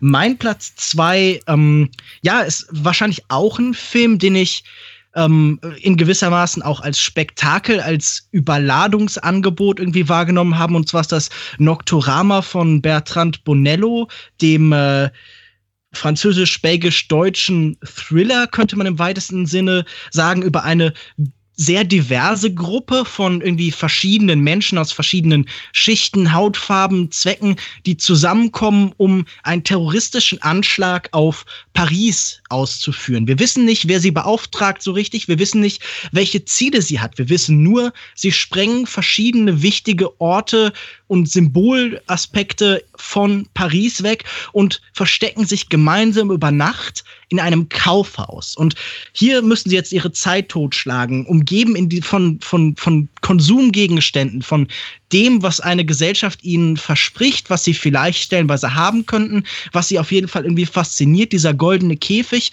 Und hier begegnen sie einander, leben sie miteinander, tun einander Dinge und am Ende dringt dann die Außenwelt wieder zu ihnen. Und dieser Film hat mich wirklich ähm, fasziniert, weil er so kryptisch, so enigmatisch und doch so klar und direkt war.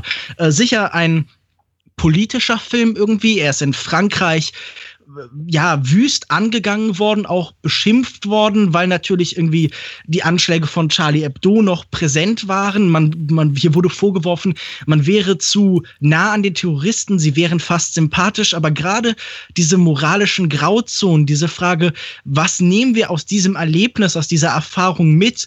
Mit wem können wir uns identifizieren? Also diese Frage wurde sicher auch in der Dokumentation Cannibal, die ich sehr faszinierend fand in diesem Jahr gestellt, aber so direkt und so unmittelbar erfahrbar auch am eigenen Leib, denn das war wirklich ein Film, der mich fast zitternd und irgendwie zermartert zurückgelassen hat. Mehr noch als Dunkirk mit seinem 70 Millimeter Hokuspokus.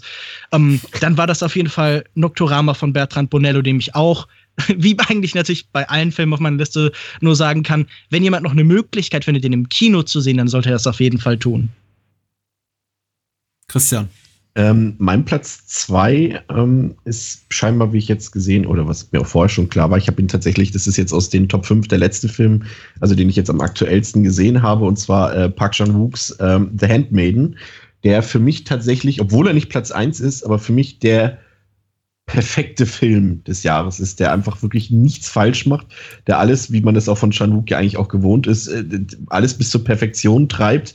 Ähm, sei, sei es die Darsteller, die großartig sind. Lukas hat es vorhin ja schon erwähnt bei On the Beach at Night Alone, bei äh, Kim Min Hee, die überragend spielt, aber auch alle anderen Darsteller in dem Film sind großartig.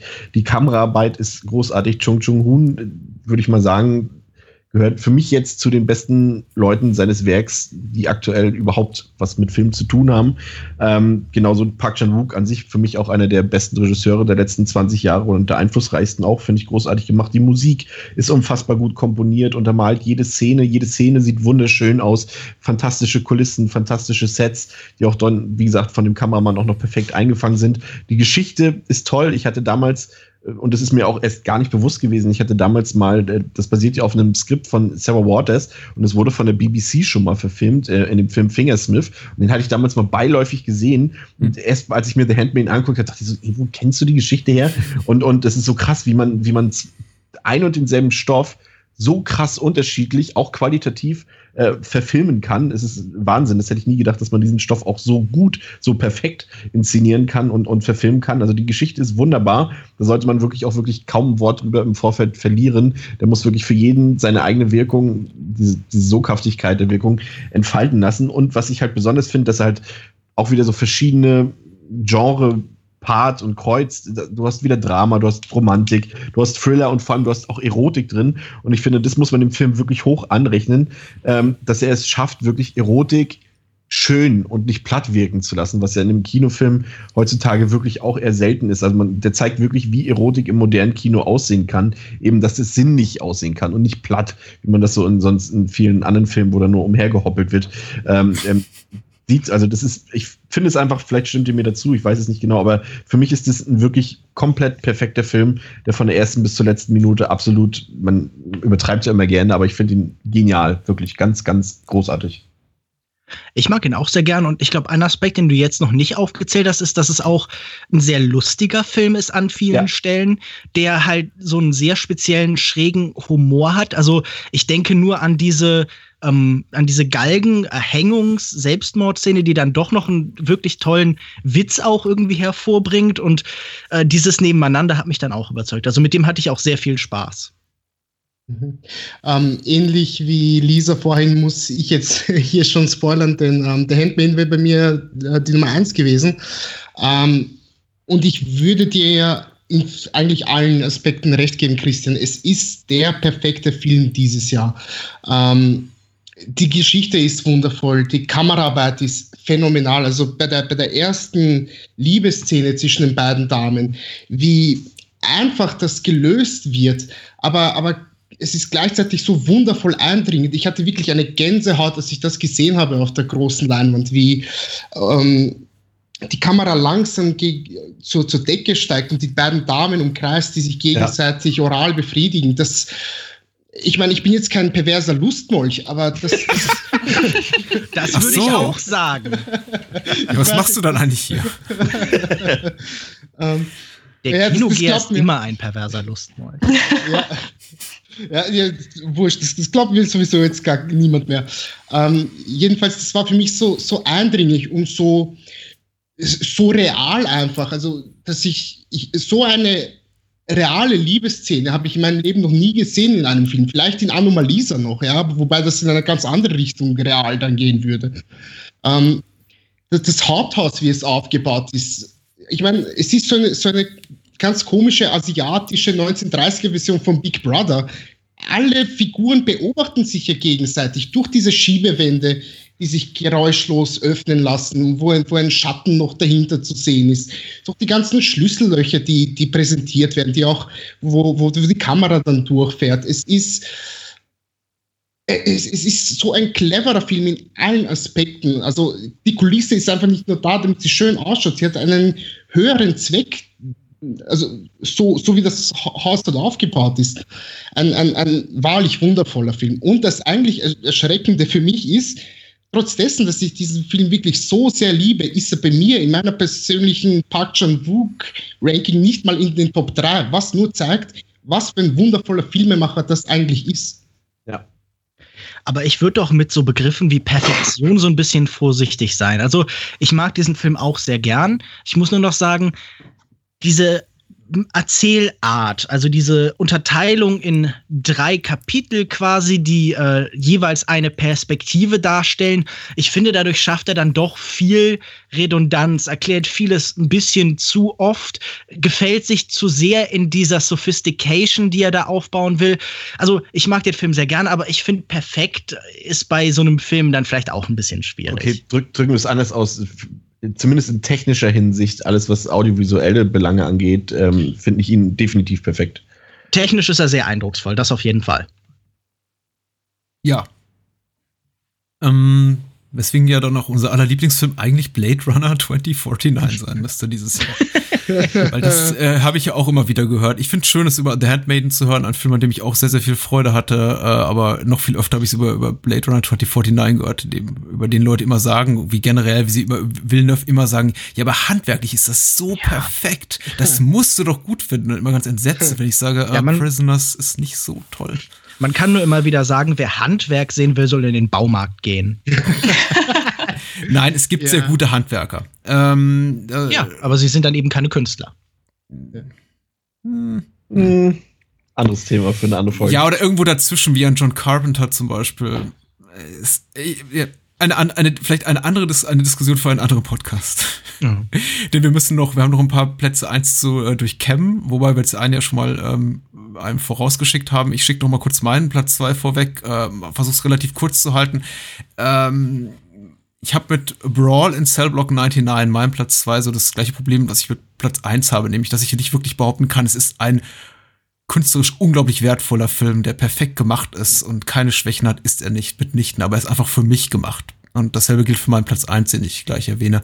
Ähm, es ist der zweite Spielfilm von Craig Sada, äh, früher Drehbuchautor und Romanautor, mittlerweile eben auch Spielfilmregisseur nach Bone Tomahawk. Mit Bone Tomahawk habe ich den schweren Fehler begangen, dass ich den Film wirklich, dass ich krasses Overselling gemacht habe mit dem Film. Insofern, dass ich gesagt habe, ihr müsst den Film sehen, ihr müsst ihn sehen. Ich habe ihn, hatte die Möglichkeit, ihn vorab zu sehen bei einem Festival und bin dann irgendwie äh, hausieren gegangen mit guckt euch den Film an, guckt euch den Film an. Ach, schade, keine Kinoauswertung. Kauft euch die Blu-ray, streamt den, kauft ihn euch auf DVD. Und dann die Hälfte meines Freundeskreises sagte, naja, so toll ist der nicht. Äh, vor allem ist er viel zu lang. Auch Brawl in Cellblock 99 ist viel zu lang mit irgendwie ungefähr 140 Minuten und seine sehr schmalen Geschichte, nämlich um einen äh, Drogenkurier, der auf Umwegen im Gefängnis landet und dort einen ähm, The Raid ähnlichen Auftrag vollführen muss.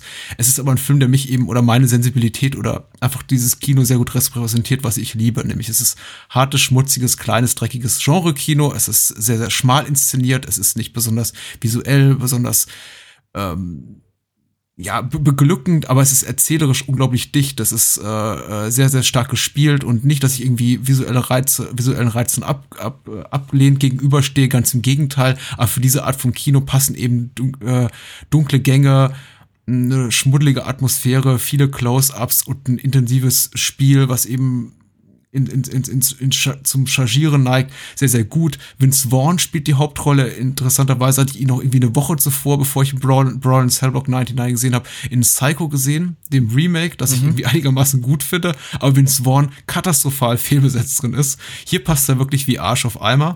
Sieht super aus, passt wahnsinnig gut in die Rolle. Wirklich ein Mann, vor dessen Erscheinungsbild allein du Angst haben musst. Und wenn er dann, dann noch irgendwie eine Faust entgegenstreckt, du wirklich ähm, selbst als Zuschauer zusammenzuckst. Ansonsten wirklich mit Genre-Lieblingen besetzt wie äh, Don Johnson, Udo Kier in größeren Nebenrollen. Sehr schmierig, sehr eklig, sehr extrem gewalttätig. Mm, Was dann irgendwie auch beweist, also äh, was jetzt niemand sollte denken nach meinen Äußeren zu logen, dass ich dem gegenüber abgeneigt bin, aber in diesem Film passt es einfach rein und ähnlich wie Bone Tomahawk äh, findet der Film sich eben auch von Craig Sala ganz oben auf meiner Topliste und ich hoffe, mehr Menschen können den sehen. Ich glaube, bisher ist er nur über Video on Demand in Deutschland verfügbar. So, Platz eins. Lisa. Oh je, ja. Nein, nicht oh je. Oh ja. ja. Ja, das schon. Also für mich, oh yeah. Ähm, äh, bei mir ist es, Achtung, haltet euch die Ohren zu, ähm, Spider-Man Homecoming. Das ist doch gut. Wir haben doch kein negatives Wort über Spider-Man Homecoming heute verloren. Doch, Ja, ja, doch, erwähnt haben wir im Vorfeld. Ja. Nee, ähm, also äh, ähnlich wie bei Kate Winslet bin ich auch ein riesen Spider-Man-Fan und das schon seit ich ganz früher mal so äh, Baby-Stoppersocken von dem geschenkt bekommen habe. Das hat mich geprägt. Ich habe Babyspinnen bekommen. ja, Gern Kate Winslet Babystoppersocken. D ja, das wäre natürlich auch was. nee, aber ähm, ich hatte auch da mal wieder ein bisschen Angst davor, wie der Film werden würde, weil halt auch einfach Spider-Man kommt ständig mit neuer Besetzung, was mir mega, also es nervt mich einfach total eigentlich.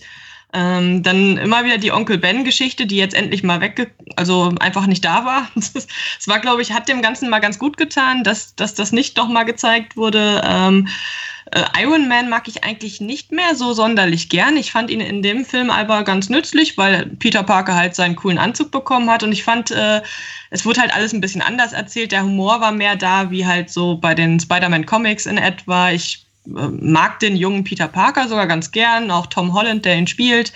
Ähm, und, und bin eigentlich sehr glücklich da rausgegangen. Habe den Film jetzt auch nochmal zu Weihnachten bekommen und nochmal geguckt und ähm, fand ihn nochmal toll. Und deshalb ist er äh, als riesen Spider-Man-Fan ist er jetzt auf meinem ersten Platz. Ähm, und den hat er sich bei mir auch verdient. Ist für dich der beste Spider-Man-Film? Nee. Also der da, das ist, äh, also aus, hm, das auch nicht. Also ähm, ich hänge noch sehr an den, an den ersten Filmen, noch mit Tobey Maguire, auch wenn es da halt äh, aus heutiger Sicht kann man da sich bei manchen Sachen echt an den Kopf greifen. Aber das ist halt so dieses Nostalgische, was da halt mitschwingt. Ähm, und ansonsten fand ich eigentlich den Andrew Garfield als äh, am besten als äh, Spider-Man, lustigerweise. Ähm, aber ich finde, dass sie halt coole Sachen mit reingebracht haben, ein bisschen was abgeändert. Wir haben nicht sofort die Mary Jane, wir haben keine Gwen Stacy direkt aufs äh, Auge gedrückt bekommen und so. Und äh, mal einen jungen Peter Parker. Und das äh, finde ich eigentlich ganz nett. Ja, aber ist es nicht das, was wir immer, immer zubekommen bei diesen ganzen Marvel-Filmen? Erst einmal die Origin-Story, damit wir wissen, mit, mit welchem Dödel wir es da jetzt zu tun haben, damit wir sehen können, welche Superkräfte er jetzt entwickelt und warum gerade er jetzt äh, das 17. Mal CGI New York retten muss vor dem Verderben. Aber das wird doch weggelassen, sagte Lisa. Ja, eben. Also. Ja. Das ist ja, doch gut, sicher, sicherlich das dann Problem. Dann ist es ein Kreuzfahrtschiff. Ist ja, ist ja wurscht. Es ist ja so ein grundsätzliches Problem der Superheldenfilme, wenn, wenn denn ihre Hauptfigur neu besetzt wird, dass man anscheinend immer wieder das Bedürfnis verspürt, die Origin-Story neu zu erzählen. Warum macht man denn nicht einfach den Bond zum Beispiel und sagt, neuer Darsteller, egal, es geht einfach weiter im Text. Das wäre halt Weil der ja auch so eine unbekannte Figur ist. Ja, ja, genau, genau. Ich muss sagen, ich habe den Film jetzt vor einigen Tagen auch gesehen und ich habe vor allen Dingen, ich möchte jetzt irgendwie nicht irgendwie auf ihm rumhacken oder so, aber ich habe mich vor allen Dingen gefragt, warum ist denn hier, warum sind denn hier Tony Stark und Spider-Man die Guten? Also ich sehe da Michael Keaton als Vulture, der irgendwie durch die Tony Stark Corporation geschädigt ist, der sich einfach für die Arbeiterklasse einsetzt und sich wehrt und gegen diesen ekelhaften Milliardär, dem diese ganze Stadt gehört und seinen Zögling zur Wehr setzt. Also äh, der Held ist ja hier wohl eindeutig der Geier. Da bin ich etwas irritiert, warum ich äh, mit diesem mit diesem etwas unangenehmen Teenager da mitfiebern soll, während der eigentliche Held Michael Keaton ist, der auch besser spielt als alle anderen in diesem Film zusammen. Ich glaube, da sind sich alle einig. Also ich glaube, das Highlight des Films, ähm, also ich, ich, ich für mich fand, es ist das banalste und langweiligste Stück Film im ganzen Jahr gewesen. Ähm, nicht das schlechteste, aber wirklich das uninteressanteste und langweiligste. Ähm, aber ich, tatsächlich, Michael, Michael Keaton war für mich auch noch das Einzige, was da so ein bisschen ähm, positiv in Erinnerung blieb. Also er ist definitiv das Highlight und auch das Einzige für mich in dem Film. Das stimmt aber. Da muss ich recht geben. Aber ich mag diese, ich mag diese Filme, wo du einfach äh, nicht immer, also ich mag auch viel anderes, aber wo man einfach den Kopf ausschaltet, sich so ein bisschen ähm, äh, Superheldengewitter anguckt, ähm, obwohl ich das da auch schon sehr beschränkt habe. So, ich mag rein, also auch bei Marvel längst nicht alles. Das ist mir irgendwann mal bewusst geworden. So, ich feiere das schon sehr ab, aber auch nur einzelne. So, so das Gesamte mag ich auch nicht so. Man muss ja der Spider-Man-Reihe hoch anrechnen, aber eben auch den Comics wohl, der, der, deren Kette ich einfach nicht habe, aber ich habe eben die, die, die Spider-Man-Filme gesehen, dass sie zumindest ab und zu wirklich äh, Schurken hervorbringen, an die man sich erinnert. Mit Doc Ock, äh, Dr. Octopus, glaube ich, im zweiten Remy Spider-Man und jetzt eben diesem, was jetzt nicht alle Superheldenreihen von sich behaupten können. Was, was mich irritiert und was mir richtig negativ aufstößt, ähm, Gerade jetzt ähm, bei Spider-Man, aber das würde jetzt auch auf, auf, auch auf Justice League zutreffen und auf Wonder Woman, ist wie unfassbar schlecht mittlerweile, und das ist eigentlich unvorstellbar, wenn man sich, äh, wenn man bedenkt, dass wir ja mit der Zeit fortschreiten und da eigentlich auch ein, ein Progress stattfinden sollte, wie unglaublich schlecht mittlerweile CGI wieder aussieht. Also ich bin eh kein großer CGI-Fan, aber ich finde, gerade in diesen Superhelden-Verfilmungen, ähm, wie sie dort einfach komplett keinen Wert auf irgendwelche physikali physischen Gesetze oder sowas legen, wie Wonder Woman hochspringen zum Beispiel oder auch Spider-Man und es so wirkt, als würden sie ein Gramm wiegen und sowas. Das sind so einfache Sachen, die man doch einfach beachten muss.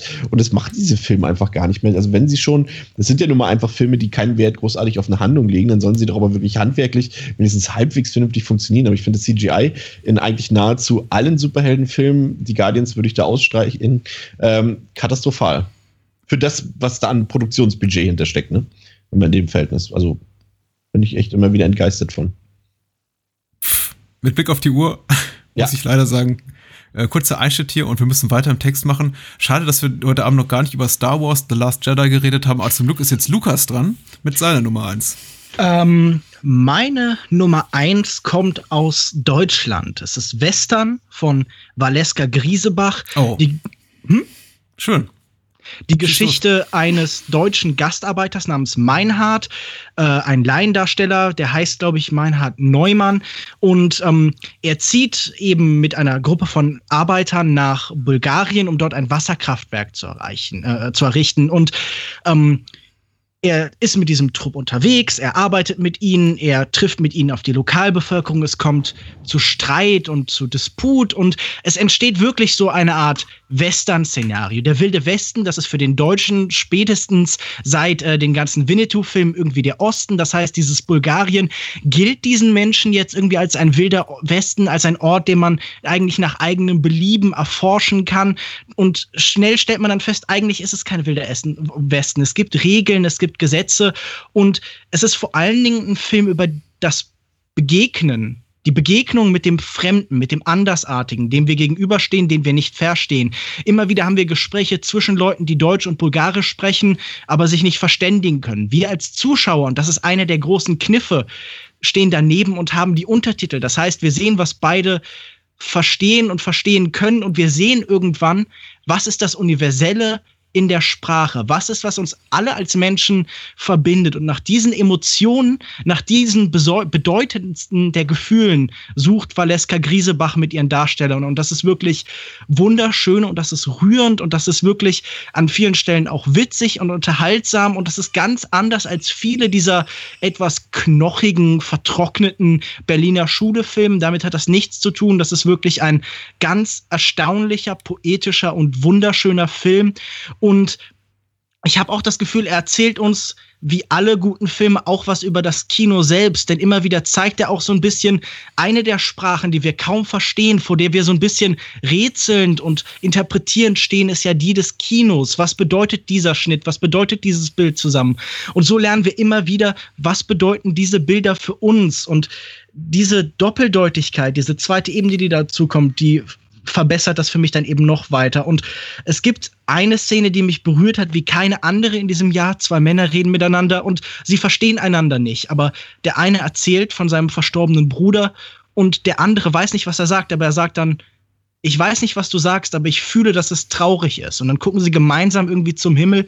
Und das war eine der wenigen Szenen in diesem Jahr, die mich wirklich zum Weinen gebracht hat. Das ist wirklich ein, ähm, und da schrecke ich jetzt auch nicht vor diesem vielleicht etwas überstrapazierten Begriff, ein erstaunliches Meisterwerk. Und wer sagt, dass das deutsche Kino irgendwie schlecht ist, der guckt einfach nicht die richtigen Filme.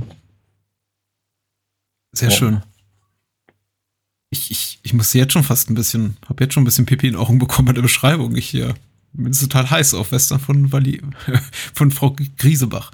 Genau. Ähm, Christian. Ähm, bei mir ähm, ist tatsächlich der ähm, eigentliche Oscar-Gewinner in diesem Jahr auf Platz 1, nämlich ähm, La La Land, äh, der es natürlich deutlich mehr verdient hat als äh, Moonlight. Ähm, uh. Ich fand Moonlight auch gut, aber das. Nö.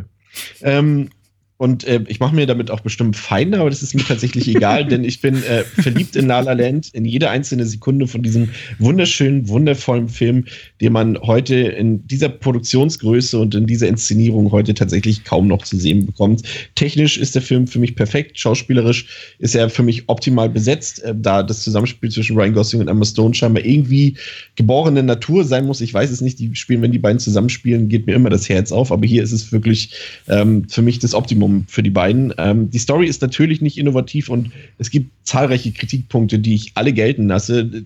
Es ist natürlich unnötig, warum Ryan Gosling hier der Retter der Jazzmusik sein soll. Und wenn du dann einen farbigen Darsteller wie John Legend hat, hast in dem Film, der dann auf einmal sagt, nee, Jazz nicht so, wir machen jetzt Popmusik. Das ist natürlich alles so ein bisschen fragwürdig, durchaus, aber ich mag einfach den Esprit und die Liebe des Films, wie das umgesetzt wurde. Man merkt, dass Damien Chazelle einfach ähm, als Regisseur einfach unglaublich viel Liebe für Musik empfindet findet und ich finde, er bringt es perfekt auf die Leinwand rüber. Ich fand auch Whiplash war, äh, wann war Whiplash? 2013?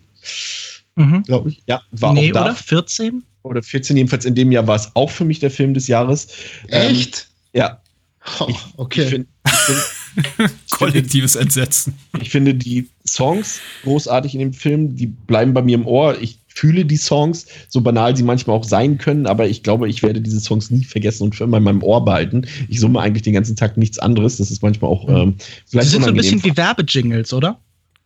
Mm, ich weiß es nicht. Ich finde sie eigentlich relativ ähm, teilweise komplex ähm, komponiert, muss ich sagen. Da sind natürlich auch ein paar Sachen bei, die durchaus in diese Richtung gehen, die du angesprochen hast, aber das trifft, weiß Gott, nicht auf, ja, eigentlich auf die wenigsten Songs in dem Film vor. Hm. Und ähm, zuletzt ist es natürlich halt für mich auch ein fantastischer Film, der halt natürlich mit Nostalgie, mit Träumen spielt, aber all diesen Hype, den der Film generiert hat, dem wurde er für mich halt auch gerecht. Also für mich ist der Film nicht nur der beste Film des Jahres, er schafft auch direkt wahrscheinlich seinen Sprung in die ne, Top 50 meiner Lieblingsfilme aller Zeiten schon jetzt. Und ähm, gibt mir gerne Hate, aber ich liebe diesen Film. Ach, wenn aber du schon Hate, alles, was daran steckt. Wenn du schon alles. Hate forderst, dann kann ich das auch gern bieten. Bitte. Gerne. Also für mich war das, ja, wie soll man es zusammenfassen? Es ist eine, so eine kunstfeindliche Langnese-Werbung. Also es ist ja eine, eine Ansammlung von so ähm, Blut, Schweiß und Tränen-Idealisierung, die schon bei Whiplash war, kombiniert dann halt eben mit so einer Bonbon-Ästhetik. Die Songs sind natürlich so komplex wie Brian Adams Songs oder so. Also ich meine, das ist dann C, G, A, F und dann ist das eigentlich auch für die nächsten 20 Minuten genug Akkorde.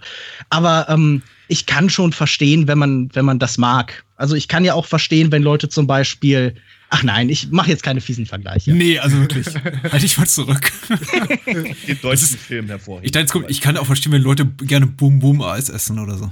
Genau so was in der Richtung. Das, also ich, was anderes wollte ich auch gar nicht sagen. Ich, ich, ich möchte Nein. was Positives sagen über La La Land. Ich La La wollte Land einfach auch nur auf Bitte. die Hate-Forderung reagieren. Also ja.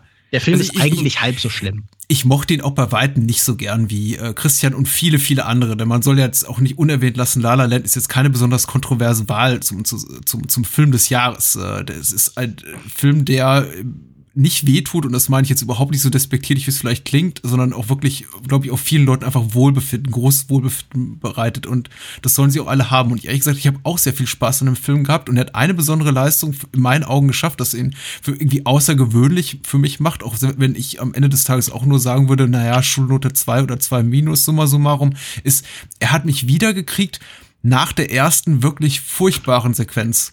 Ich finde, der, der Anfang des Films, dieser, mutmaßliche One-Take auf dem Autobahnhighway ist musikalisch wie inszenatorisch vollkommen daneben. Und ich dachte wirklich, meine Güte, muss ich mir das jetzt irgendwie 130 Minuten antun? Einfach nur irgendwie diese dieses, Szene? dieses masturbatorische Filme machen, so von wegen, guck mal, was ich alles machen kann, die schwebende Kamera, alles in einem Take. Musikalisch muss ja nicht gut sein, Hauptsache das Handwerk stimmt irgendwie. Dachte ich, nee, wirklich, bitte, bitte, bitte. Und dann, danach wird's doch sympathisch. Und ich, finde, der spielt damit, dass er dir äh, direkt, dass er dich direkt mit allen Ängsten äh, konfrontiert, die du hast vor Musicals oder die ich zum Beispiel habe vor Musicals. Ich hasse Musicals eigentlich. Ja. Ich kann damit überhaupt nichts anfangen. Und dann kommt diese erste Szene und du denkst so, nein, das ist jetzt genau das, was ich erwartet Na, habe. Nee, das ist, das ist damit. Ja, Nein, das wäre, als wenn, das, wäre, das wäre, als wenn Close Encounters of the Third Kind mir in der allerersten Szene das fette Raumschiff zeigen würde am Ende. Ist, ja, aber ich, ich bin nicht bereit. Eine Frage. Ist das dann ein Film für Leute, die eigentlich keine Musicals mögen? Weil ich bin großer Musical-Fan. Ich glaube, es sollte viel mehr Musicals geben. Und auch die Vorbilder, die hier immer wieder aufgezeigt und benannt werden, also zum Beispiel Jacques Demy mit äh, die, Regenbo äh, die Regenschirme von Cherbourg, das finde ich fantastische Filme. Aber ähm, Meint ihr, das ist ein Film für Leute, die sonst keine Musicals mögen?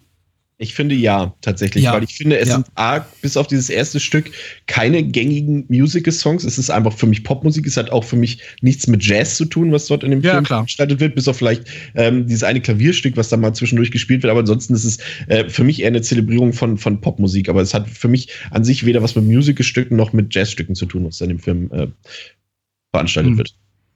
Also würde ich eher sagen, ich, ja. Ich würde auch die Mutmaßung anstellen. Also ich weiß von ein, zwei Menschen, die ich persönlich kenne und auch La La Land sehr hoch aufhängen, bestimmt sagen würden, das war irgendwie der, einer der besten, wenn nicht gar der beste Film der, der, des letzten Jahres, die ich, wenn ich sie irgendwie nach weiteren Musicals frage, die sie gesehen haben, immer keine Antwort geben können.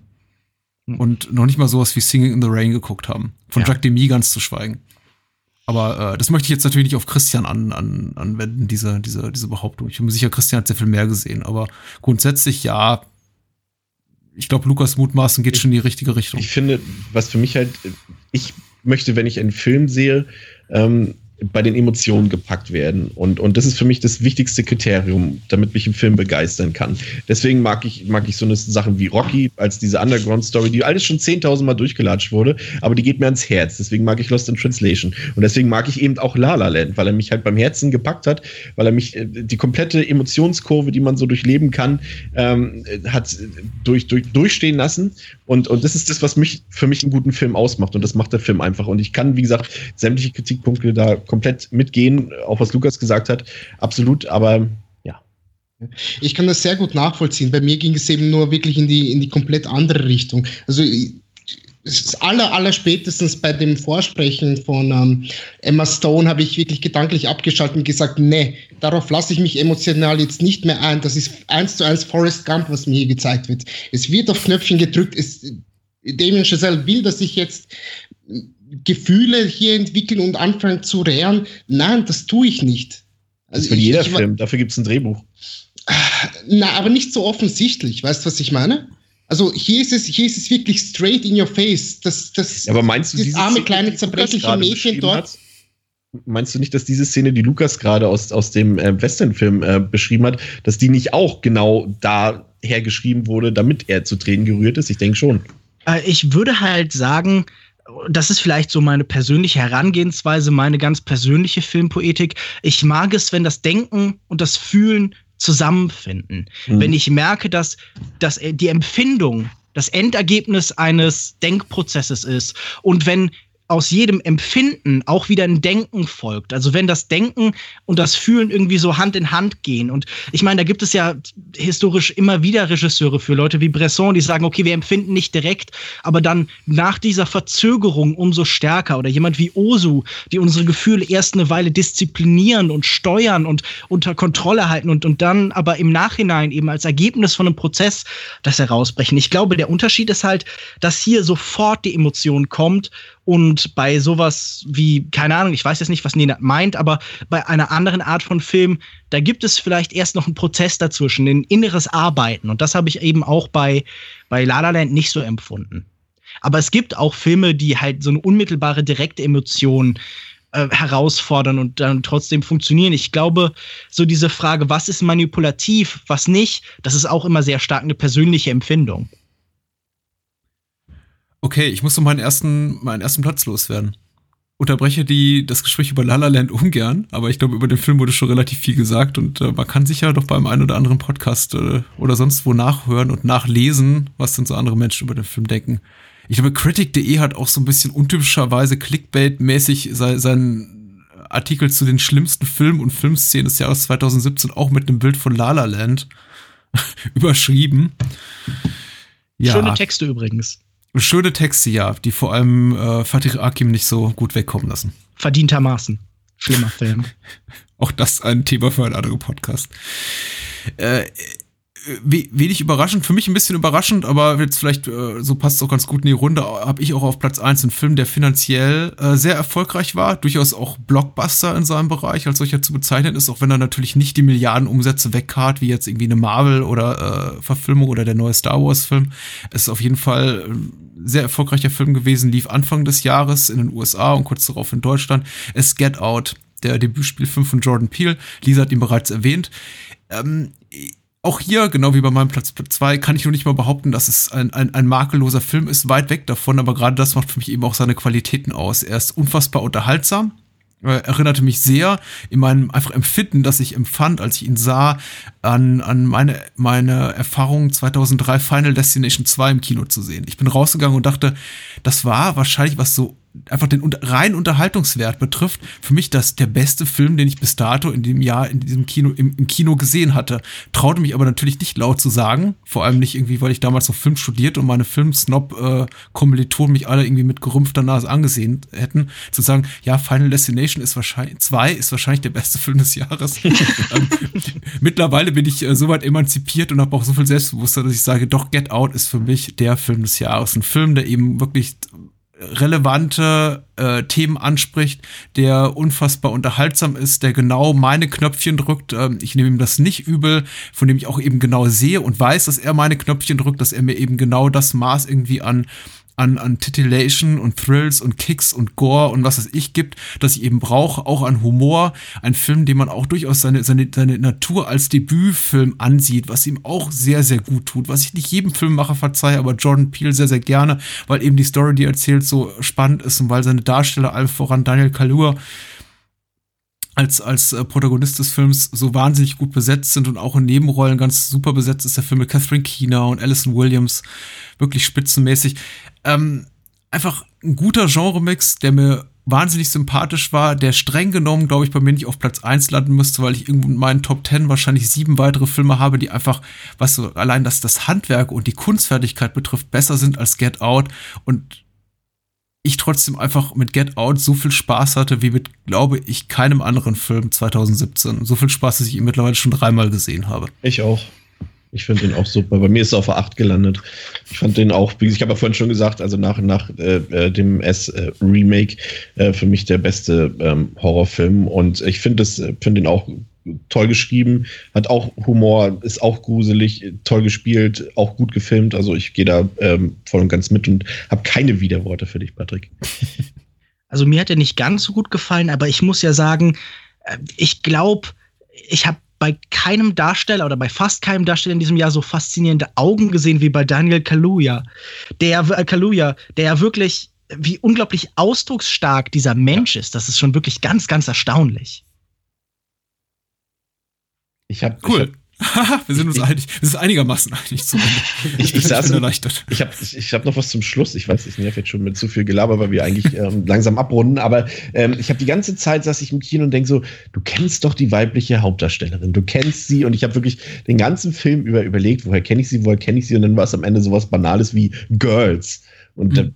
wirklich, okay, ist auch vollkommen uninteressant, aber das war so ähm, ein Teil meines Kinoerlebnisses, dass ich wirklich, weil ich sie auch, auch sehr hübsch finde und, und dann die ganze Zeit überlegt, du kennst sie aber doch. Und aber diesen Moment kennt ja jeder, glaube ich mal. Im er ist auch sehr, sehr smart besetzt, deswegen wollte ich eben auch, auch wirklich nochmal ganz prominent die Nebenrollen, die wirklich gut besetzten Nebenrollen erwähnen, weil ich glaube, er auch schon mit sehr geschickt mit Erwartungshaltung, die wir an bestimmte Darsteller und die Art und Weise, wie sie eben inszeniert sind und wie ihre Figuren präsentiert werden in Get Out, äh, auch, auch damit zusammenhängen, also darin eine besondere Qualität liegt, dass wir, glaube ich, schon denken, wir sind uns in einigen Punkten sicher, obwohl wir eben wissen, dass, dass der Film in, in eine problematische Richtung gehen wird oder zumindest uns irgendwie so Horrorfilm-ähnliche Spannung bieten wird, wir doch eine gewisse Erwartungshaltung haben an bestimmte Figuren, weil sie eben von Darsteller X gespielt werden, die dann eben nicht zwangsläufig erfüllt werden. Also ich fand es zum Beispiel sehr smart, obwohl ich vorher über, mehr über Get Out wusste, bevor ich ihn gesehen habe, als ich sehen, als ich wissen wollte, hat mich doch das eine oder andere sehr, sehr überrascht. Ist er denn besser als Final Destination 2? Was den reinen Unterhaltungswert betrifft, nein. Okay. Der Final Destination 2 ist ungeschlagen. Wir haben einen Star Wars freien Podcast bekommen als Jahresrückblick und das finde ich, find ich äh, sehr gelungen, muss ich sagen. Finde ich sehr schön. Aber wo ist Paddington 2? Mehr sage ich nicht. Oh. Ach so, ja, ein, war mein erster. ein völlig berechtigter Einwand, wie ich finde. Ich finde es ein sehr guter Film.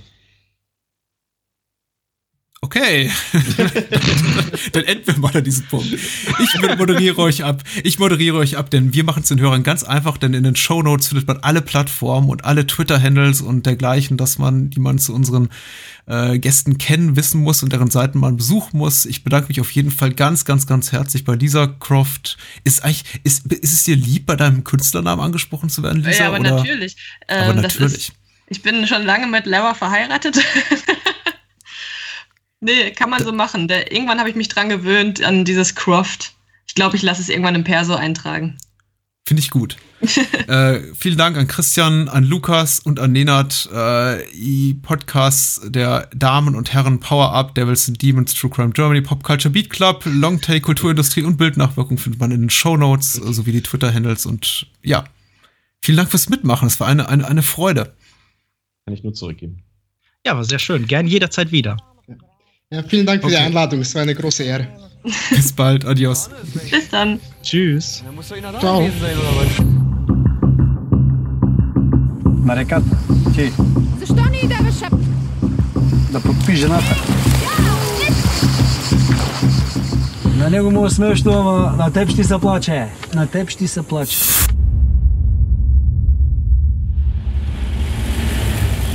Чух, че си ме търсил. Аз съм Адриан. Ati? Du kannst nicht einfach selbstständig da was abdrehen. Ne? Wir haben hier was zu schaffen, was zu erreichen.